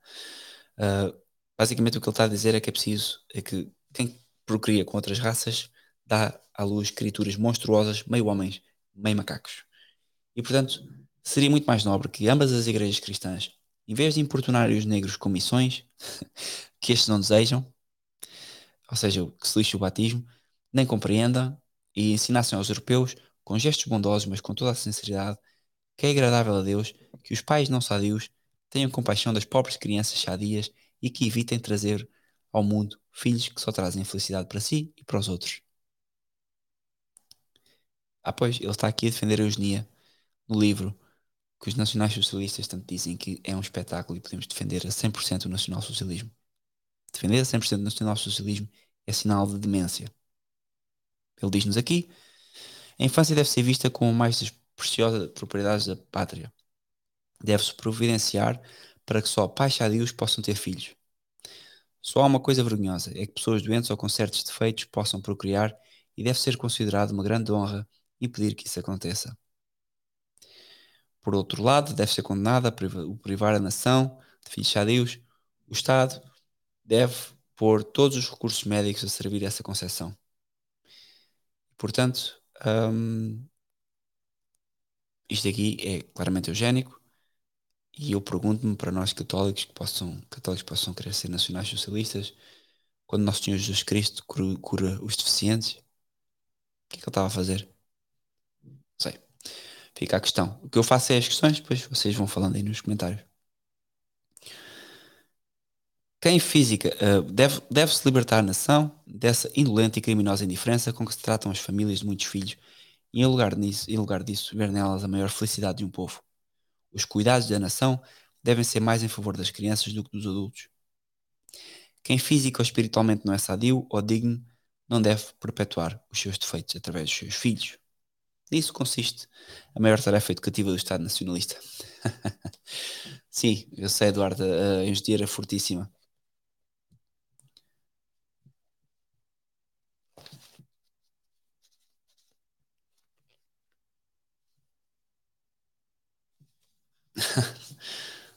não combater o crime, pois é inevitável. Uh, não. Claro que temos que combater o crime. que, que, que é, é inevitável que os homens vão pecar. É essa é a diferença. A questão aqui, o que estamos a dizer é que, como ouviu, as palavras não são minhas, são do nacional socialista Moore. Quem, uh, os meios homens, meios macacos não devem existir. Uma sociedade deve combater o crime, não deve à partida dizer que as pessoas que combatem o crime devem ser prevenidas de existir, porque a questão do crime tem a ver com a liberdade humana. E o Hugo, nota-se que fala, quer falar destas coisas, mas não passou o tempo suficiente a considerá-las. O crime tem a ver com a liberdade humana. O nascer meio macaco, meio homem, não tem a ver com a liberdade humana. São duas coisas diferentes. E um homem que nasce meio homem e meio macaco pode alcançar o céu porque tem uma alma. E pode condenar-se ao inferno porque tem liberdade. Portanto, tem alma, pode condenar-se ao céu ou ao inferno porque tem liberdade. Pode cometer um crime ou pode cometer grandes atos de piedade. Um homem que nasce meio macaco não tem hipótese de o fazer. Portanto, vamos um, distinguir as coisas porque é irracional. Não há forma de criticar isto que eu estou aqui a dizer. Se defende a eugenia, defende a irracionalidade, defende a, a desordem, porque defende uma falta com a lei natural, basicamente. Então aqui ele está a criticar nesta parte a história e este o, o tratamento que se faz hoje em dia à história. Diz ele assim: desde que a revolução entrou na Alemanha e desapareceu o patriotismo monárquico, o ensino da história só visara na realidade um objetivo: mera aquisição de conhecimentos. Este novo Estado, esse novo Estado não precisará de entusiasmo nacional. O que ele quer, porém, jamais considerar, conseguirá. Há poucas probabilidades de um, uma permanente força de resistência e um patriotismo dinástico. Quanto à República, o entusiasmo é ainda menor. Não há nenhuma dúvida que o povo nunca teria permanecido durante quatro anos e meio nos campos de batalha se a divisa de então fosse a República. Portanto, aqui ele rejeita igualmente a República, positivo, e uh, os Habsburgo, a monarquia dos Habsburgo.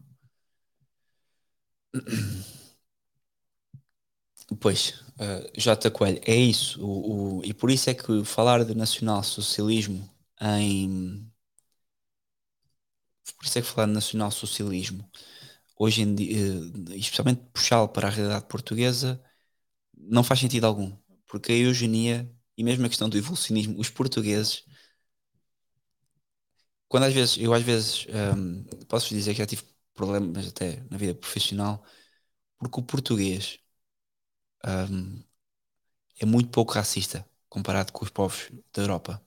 Nós temos uma cultura, nós éramos um império multicultural e multirracial, sem dúvida, quanto império. Hoje Portugal já não é multirracial, não, já não temos império. Somos um povo lusófono, maioritariamente, e a perda do nosso império tem, consequentemente, trazer esta relação. Somos um povo lusófono, ponto.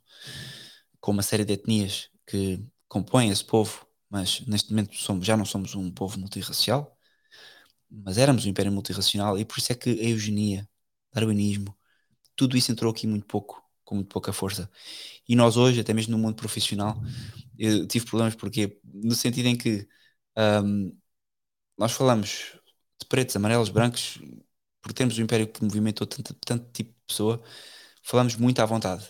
E é certo que há pessoas que são racistas, mas acho que é mais teatro do que propriamente sentido de racismo. Ou então, hoje em dia há um novo tipo de racismo, que é vivemos num, nas grandes metrópoles, vivemos numa vivemos numa grande metrópole e que são criados os guetos, porque as pessoas não têm propriedade, têm que morar ao molho, e nesses guetos hoje em dia cria-se um problema que é o problema das cidades, que é as minorias concentram-se em bairros e hoje em dia já temos pessoas portuguesas que veem o comportamento de determinadas etnias e uh, geram-se sentidos, uh, sentimentos de ódio em relação à raça que não existiam nunca no, no, no, português. Um, por isso é que eu acho que o português foi muito preservado do darwinismo, do evolucionismo, porque de facto nós, como disse aqui o J. Coelho, nós fomos a Cabo Verde, nós fomos ao Brasil, nós fomos à Índia, fomos a Timor, nós tínhamos um império gigante e não somos o racista uh, europeu. E portanto, os problemas que eu tive era de tratar de, de, de pretos, brancos, amarelos, todos por igual e de me chamar a atenção de que, mas tu disseste isto sobre os pretos? Não, disse, claro, porque isso é para nós é normal mas para, por exemplo, uma pessoa da Holanda, uma pessoa da, da Alemanha, isso era ser racista. E não estava a fazer observações racistas, estava simplesmente Uh, por acaso a conversa que tive problemas tinha a ver com as cotas, estava simplesmente a dizer que as cotas para pessoas de cor são ridículas. Portugal, especialmente Portugal, não precisa disso, porque nós sempre tivemos pessoas de cor, desde há muito tempo, uh, no meio de nós, uh, em diversas funções. Obviamente, claro, não são a maioria, nunca foram a maioria. Quanto mais intelectuais, isto é, olha, isto é bastante real. Quanto mais intelectuais eram os nossos sadistas, diz o tio Adolfo, tanto mais fracas eram as suas realizações. A nossa preparação política para a guerra, assim como a preparação técnica, foram insuficientes, não porque os dirigentes da nação tivessem pouca ilustração, mas ao contrário, porque eram super instruídos, cheios de ciência, mas vazios de intuições sadias e, sobretudo, de energia. E nós o que precisamos hoje em dia não são teóricos, não são comentadores, não são especialistas. Nós queremos recuperar Portugal, precisamos de pessoas que ponham a mão na massa pessoas que peguem sem dúvida no que os teóricos dizem, no que alguém já fez esse trabalho por eles, alguém que projeta a mente no futuro, idealiza, mas depois é preciso dar, uh, passar a bola, passar a estafeta a quem de facto se movimente. Glauco Martins, boa noite e saudações aqui de Portugal. Exatamente, JC. Por isso, diz ele aqui, e isto é muito importante, eu concordo a 100%, eu, eu, eu queria ler isto tudo, não vou conseguir ler isto tudo, já estamos com quase duas horas, com duas horas e meia de, de podcast, mas basicamente, diz-nos o tio, por isso o Estado Nacionalista deve se esforçar por modificar a atual concepção de trabalho. E isto é verdade, o trabalho, nós temos a concepção que nós temos hoje é deficiente. Se necessário, mesmo por uma educação secular, deve o Estado acabar com o desprezo pela atividade física e valorizar os homens não pela sorte do trabalho que desempenham, mas pela forma e vantagens da sua atuação. Isto é importantíssimo. Isso poderia parecer extravagante, e agora ele diz-nos: todo o trabalho tem um duplo valor, um material e um ideal. O valor material reside na importância do trabalho realizado, que se avalia pela sua significação em relação à coletividade. Quanto maior for a utilidade coletiva de um determinado trabalho, tanto maior será o seu valor. Isso se verifica também quanto à avaliação material do trabalho individual, quanto ao salário. O valor do trabalho puramente material está em função do, do, do ideal. O valor imaterial depende da sua necessidade, embora a utilidade material de uma descoberta possa ser maior do que o serviço doméstico todos os dias. Portanto, isto é, ele aborda a questão do trabalho, que hoje em dia já ninguém quer abordar, já ninguém quer abordar a questão do trabalho, a questão do, da tecnologia, todos acham que isto são questões que estão resolvidas, temos que ter tecnologia e ponto final. E isto tem, temos de ter tecnologia em certa medida. É verdade, depois da bomba atómica, quem não tem tecnologia, o que é que faz? Portanto, as duas, uma, ou a bomba atómica é falsa, como já ouvi alguém dizer, é fake news e eles bombardearam aquilo tudo sem bomba atómica, ou então, um, se há uma bomba atómica de facto, que é a minha opinião, um, estamos tramados, porque sem tecnologia somos automaticamente dominados. E a tecnologia tornou-se quase como uma magia que todos temos que usar. Foi acaba como se o vizinho faz magia negra, nós agora temos que fazer magia negra. Portanto, é um problema bem atual que ninguém fala, ninguém quer falar. Eu gostava de ver intelectuais a abordar esta questão, a questão do trabalho e da tecnologia, que são mais importantes do que nunca na humanidade tratar hoje. O tio diz-nos também que a sociedade de hoje está a promover a sua própria ruína. Ela introduz o sufrágio universal, tagarela sobre a igualdade de direitos, não encontra, porém, fundamentos para essa doutrina, que é o que temos, que é o que temos hoje. Não há fundamentos para esta treta das igualdades. Vê na recompensa material a expressão do valor do indivíduo, demolindo assim as bases mais, nobres de mais nobre igualdade que pode existir. A igualdade não consiste e não pode consistir nas realizações humanas em si mesmas, mas é possível na forma porque cada homem cumpre as suas obrigações. Só assim se pode, no julgamento de valor do indivíduo, pôr de lado as diferenças da natureza, podendo então cada um forjar o seu próprio valor. Bumba! Isto é assim mesmo. Aqui tenho que dar mais 10 pontos ao tio Adolfo, porque ele fala sobre o trabalho de uma forma que acho que é bastante útil. Aqui ele fala sobre a personalidade, estamos já no capítulo no capítulo. Bom, eu depois avanço aqui uma série de capítulos a correr. Estamos aqui no capítulo 4, sobre a personalidade e concepção do Estado Nacional. Ele explica a diferença. Se o Estado Nacional Socialista e Racista tem como mais importante finalidade a formação e educação do povo, como esteio do mesmo, é óbvio que não basta somente favorecer os elementos raciais em si, educá-los para a vida prática. Faz-se necessário também que a sua própria organização seja estabelecida em harmonia com esse objetivo. Seria loucura querer medir o valor dos homens pela raça e, ao mesmo tempo, declarar guerra ao princípio marxista segundo o qual um homem é igual ao outro. Portanto, isto é o ponto de vista dele e faz, faz sentido. Se não estivermos resolvidos a tirar aquele axioma todas as consequências, a última consequência do reconhecimento da importância da questão do sangue, isto é, do fundamento do problema da racial, deve consistir em levar os indivíduos a essa convicção. Portanto, tudo do um, nacional-socialismo é isto: é ele levar às consequências últimas a noção de que o sangue é a primazia que une os cidadãos. E, portanto, tudo o resto é consequência disso e é para traçar uma linha e siga para bingo. O povo não queria ouvir, não queria entender que o Tratado de Versalhes, tal como a nossa participação na União Europeia hoje em dia, era uma vergonha e um opróbrio para a nação, e que esse tratado de paz que nos fora digitado, ditado, desculpa, traduzia-se por um verdadeiro saque. A obra de destruição do marxismo, a sua propaganda envenenadora, tinha cegado o povo, e ninguém se poderia queixar dessa situação, tão grande era a culpa do lado dos dirigentes, que tinha feito a burguesia para conter essa terrível desagregação e contrariá-la. E por uma melhor e mais inteligente propaganda, abrir caminho para a verdade. Nada, absolutamente nada. Nunca encontrei naqueles tempos os grandes apóstolos de hoje, talvez estivessem eles fazendo conferências em reuniões familiares, em five o'clock teas ou em outros círculos semelhantes. Não se encontravam nunca no lugar onde deveriam estar. Isto é, entre os lobos, uivando com eles. E é aqui que nós precisamos dos políticos. Os lobos a uivar com eles. Não precisamos dos políticos nestas falsas alternativas direita-esquerda de partidos aparentemente conservadores. Precisamos dos políticos no meio dos lobos a uivar com as pessoas. Eu via claramente que para o nosso movimento, então na infância, a questão da responsabilidade da guerra devia ser liquidada à luz da verdade histórica.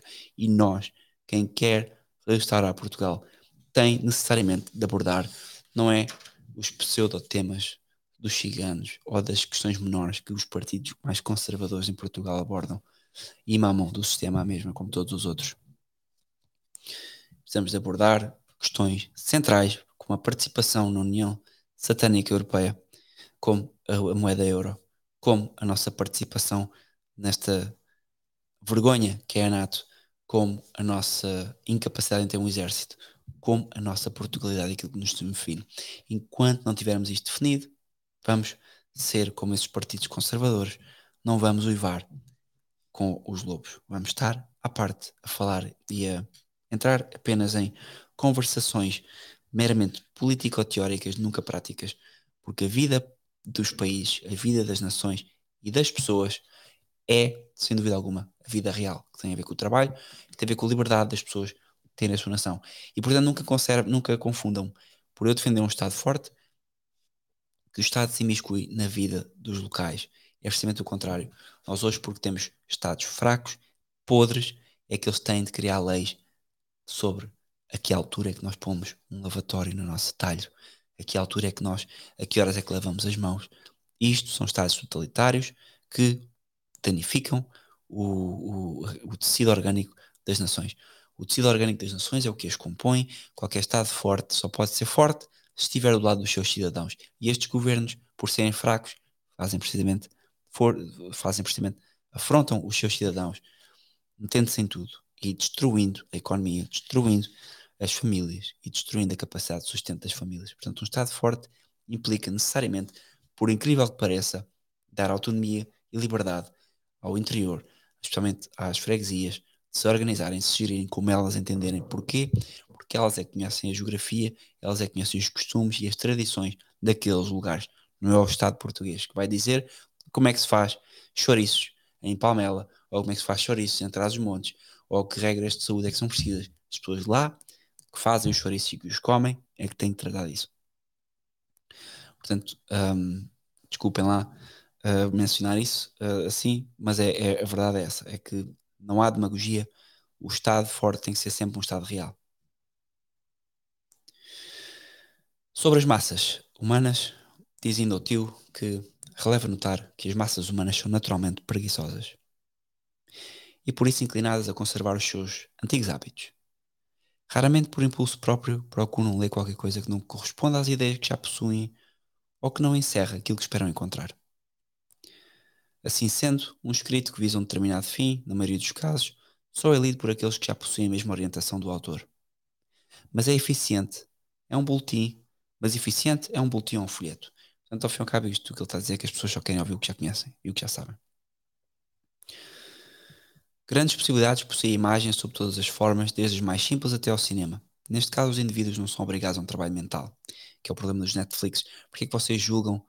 Um, porquê que vocês, vocês julgam que eles querem tanto que vocês tenham Netflix, Amazon Prime, toda a televisão, TV cabo, tudo, jogos de futebol? Quem vê a imagem não pensa. E eu vejo isso com os meus filhos. Nós não temos televisão em casa e um, não tendo televisão em casa, eles são criativos, brincam sozinhos.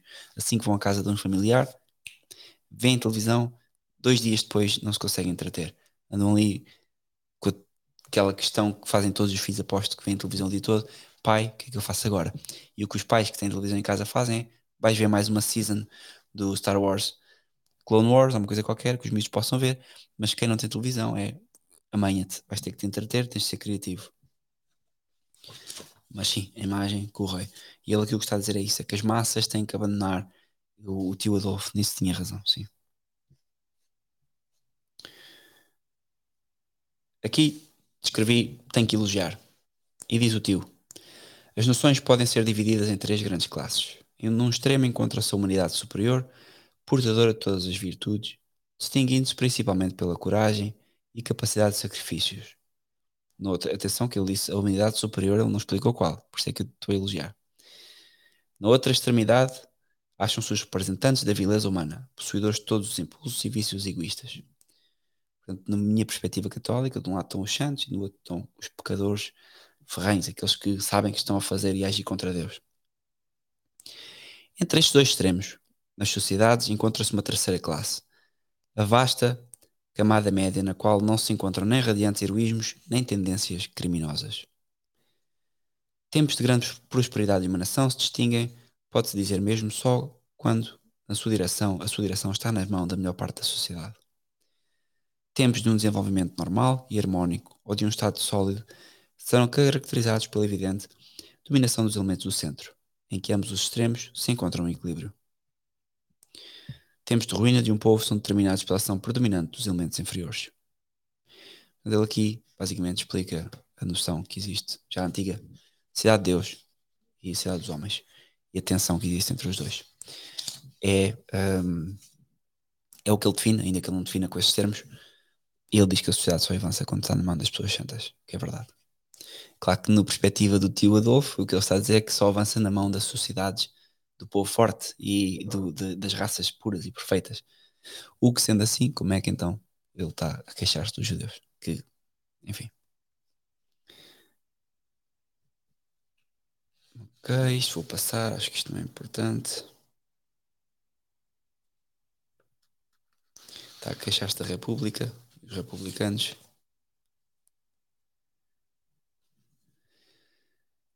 Pois, o tio tinha razão, como o Chega tem razão em certos. Se nós formos ver, Márcio, toda a gente tem razão. Estava agora aqui os comentários. Toda a gente tem o relógio, mesmo o relógio que não funciona, duas horas por dia, bate a hora certa. Portanto, não é assim que temos que analisar.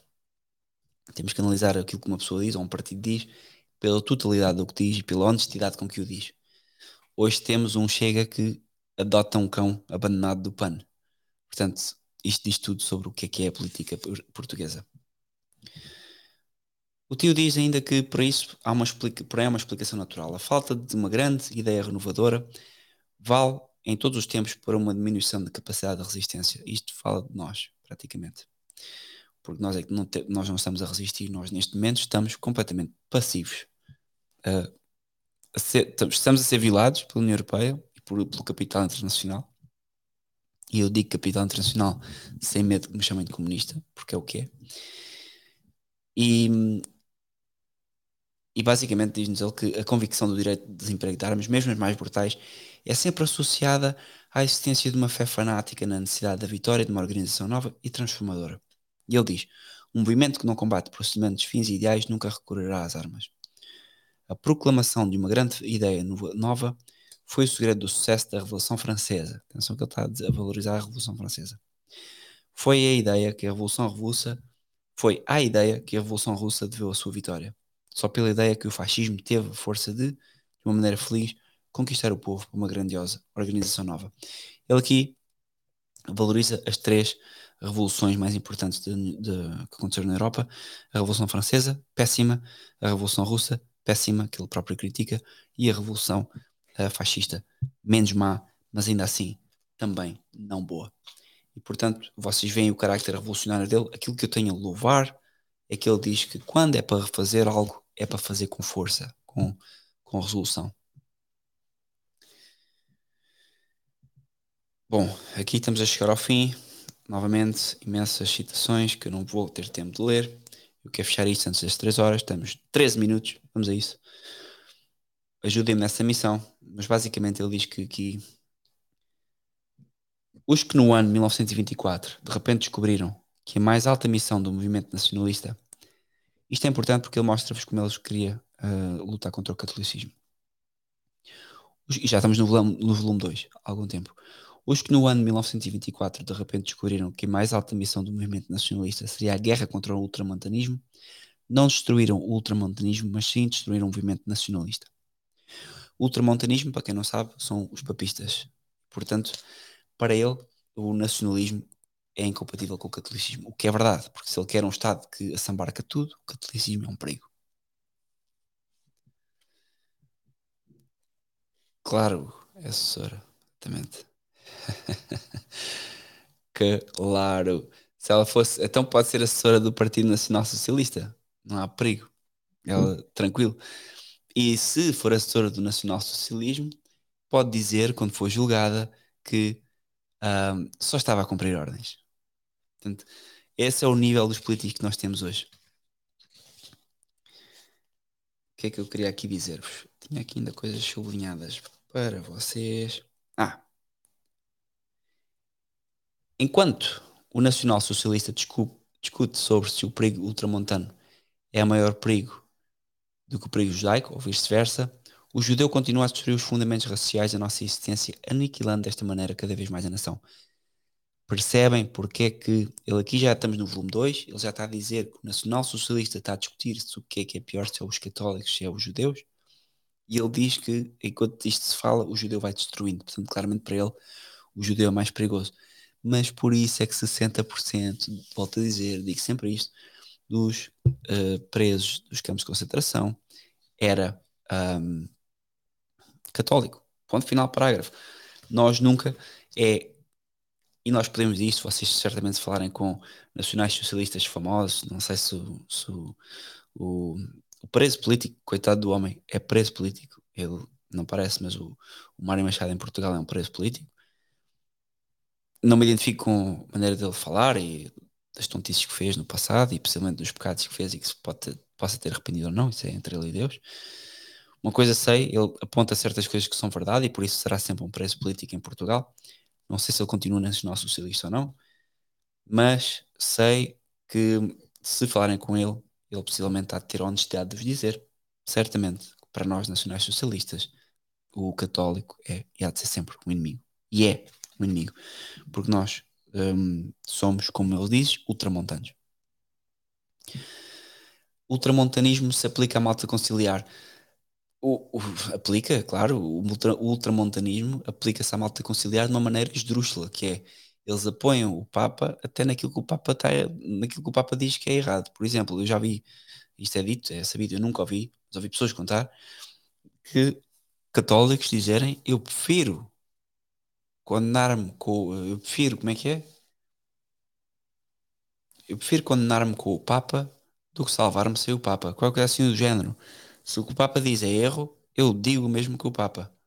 Então, sim, o ultramontanismo é uma reação, mas é preciso perceber que ele, não sendo católico, ele utiliza o termo ultramontanismo para defender os católicos que na altura, atenção, estamos em plena uh, anos 20, os Estados Pontifícios foram uh, rebentados há nem 50 anos, os católicos estavam numa reconfiguração, uma, uma triste reconfiguração, e estavam a entrar pelo domínio da política democrática e republicana, que nos foi fatal. E ele utiliza o ultramontanismo precisamente para definir os católicos mais católicos, que eram os católicos fiéis ao Papa, não conciliar, não, não havia concílio, mas não protestantizados, que é a grande diferença. Na Alemanha, o ultramontanismo define claramente os papistas, que são os católicos, em contraposição com os, com os protestantes. Quase a última citação. Estamos com 2 horas e 51. Então, em últimas outras palavras, diz-nos o tio que o fim atual de uma política alemã externa deve ser a preparação para a recuperação da liberdade. Nisso não se deve deixar de observar um princípio fundamental. A possibilidade de recuperar a independência de um povo não depende absolutamente dos limites territoriais, mas sim da existência de uma base. Por menor que seja, desse povo e desse Estado capaz de dispor da necessária liberdade de ser a personificação não somente da comunidade intelectual da nação inteira, mas também o preparador para a comunidade militar em favor da independência. Se um povo de 100 milhões tolera o jugo da escravidão só para conservar a integridade do Estado, isso é pior do que se tal Estado ou povo tivesse sido completamente destruído se tivesse conservado somente uma parte dessa liberdade completa. Que é o caso aqui, é o caso de, de Portugal hoje em dia. Um, basicamente, aqui o, o nosso Portugal um, estamos sobre o jugo da escravidão, mas desde que nos deem o nosso subsídiozinho, RSI, temos sol, temos um, somos um país abençoado, temos sol, e então isso faz com que possamos tolerar tudo, mas em troco deste tolerar o, o nosso nosso governo tirano, a nossa União Europeia, a nossa NATO, a nossa banca que nos escraviza, estamos a pagar com uma vida de cão, sem propriedade privada e que nos leva diretamente ao, ao extermínio enquanto nação, como é. Praticamente já estamos moribundos. Esta citação é demasiado longa para, para vos citar. Vou então à última citação. Gostava que vocês começassem a manifestar aí nos comentários se é útil este tipo de apresentações dos livros. Há, mal, há mil formas de fazer uma análise dos livros. A minha análise, como vocês veem, é informal não é uma análise literária, é uma análise sobre as ideias, especialmente as incompatibilidades com o catolicismo e aquilo que pode ser coordenado com o catolicismo e que é de aproveitar nas obras. Se vocês acham que isto é útil, continuem a fazer. Se vocês não acham que isto é útil, continuem a fazer também. Porque simplesmente é já que estou a ler os livros, mais vale fazer apontamentos e divulgar o que as pessoas, o que o que o que o que anda a ler. Última citação do tio Adolfo. Preparem-se. Naquela ocasião, e estamos a falar dos anos 1914 e 1918, convenci-me profundamente de que a burguesia alemã chegara ao fim da sua missão e que não seria mais chamada a desempenhar nenhuma outra. Vi então como todos esses partidos brigavam com o marxismo somente com uma inveja como se fossem concorrentes, sem querer na verdade destruí-lo. Intimamente, todos eles há muitos tinham conformado com a destruição da pátria, e o que os movia era exclusivamente a preocupação de poderem tomar parte no funeral. Somente por isso é que eles lutavam. Portanto, vejam como isto acontece. Vejam como isto é o que temos hoje. Todos os partidos que nós temos na nossa partidocracia são, nomeadamente, um, uma fantochada que um, não querem, na verdade, uns, uns lutam contra a extrema-direita, outros lutam contra a extrema-esquerda. Nem uns nem outros querem aniquilar os outros. Todos eles sabem que a pátria está vendida. Apenas o que querem é vendê-la de uma melhor forma para que se possam sair bem. Já que está vendida, vamos ajudar nessa venda, neste mercado. E vamos vender o Portugal às postas. Por isso é que temos eurodeputados, deputados completamente um, vendidos ao sistema.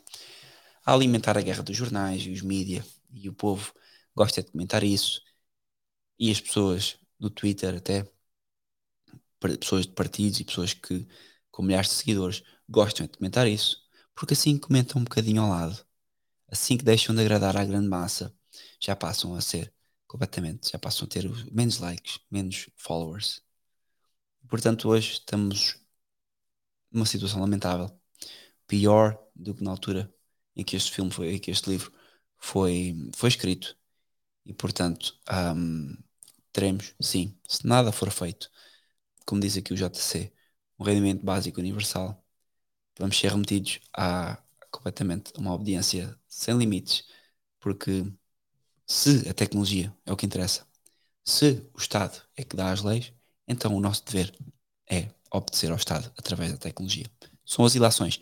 Tal como o tio Adolfo levou às últimas consequências a noção materialista e racional e darwinista e evolucionista, a tecnocracia vai levar às últimas consequências a ilação de que se a tecnologia pode avançar sem os limites da moral, se uh, o Estado é que é o uh, que emana as leis, então o Estado vai governar através da tecnologia sem limites rumo ao cidadão obediente. E eles vão conseguir se não houver nada que seja feito.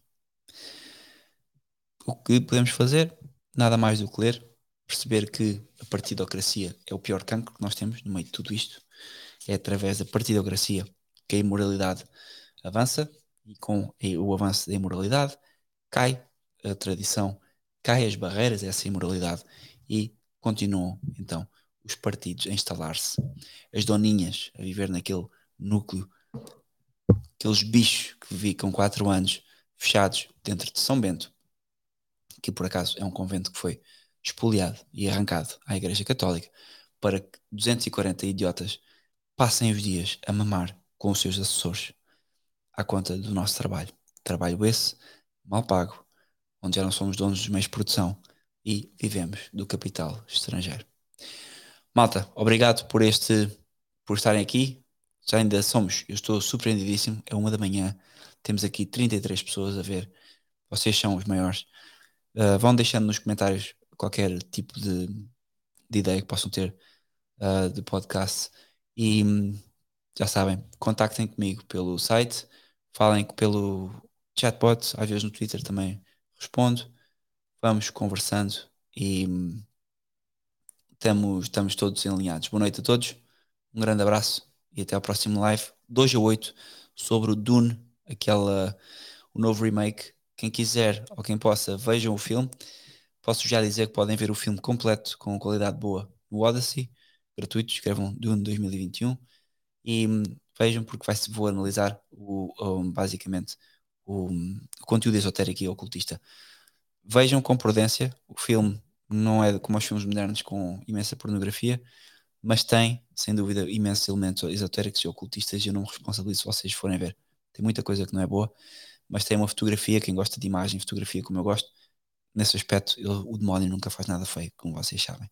Portanto, possam, trabalho de casa, ver o Dune e depois de hoje a 8 vamos analisar então o filme e o seu conteúdo. Grande abraço.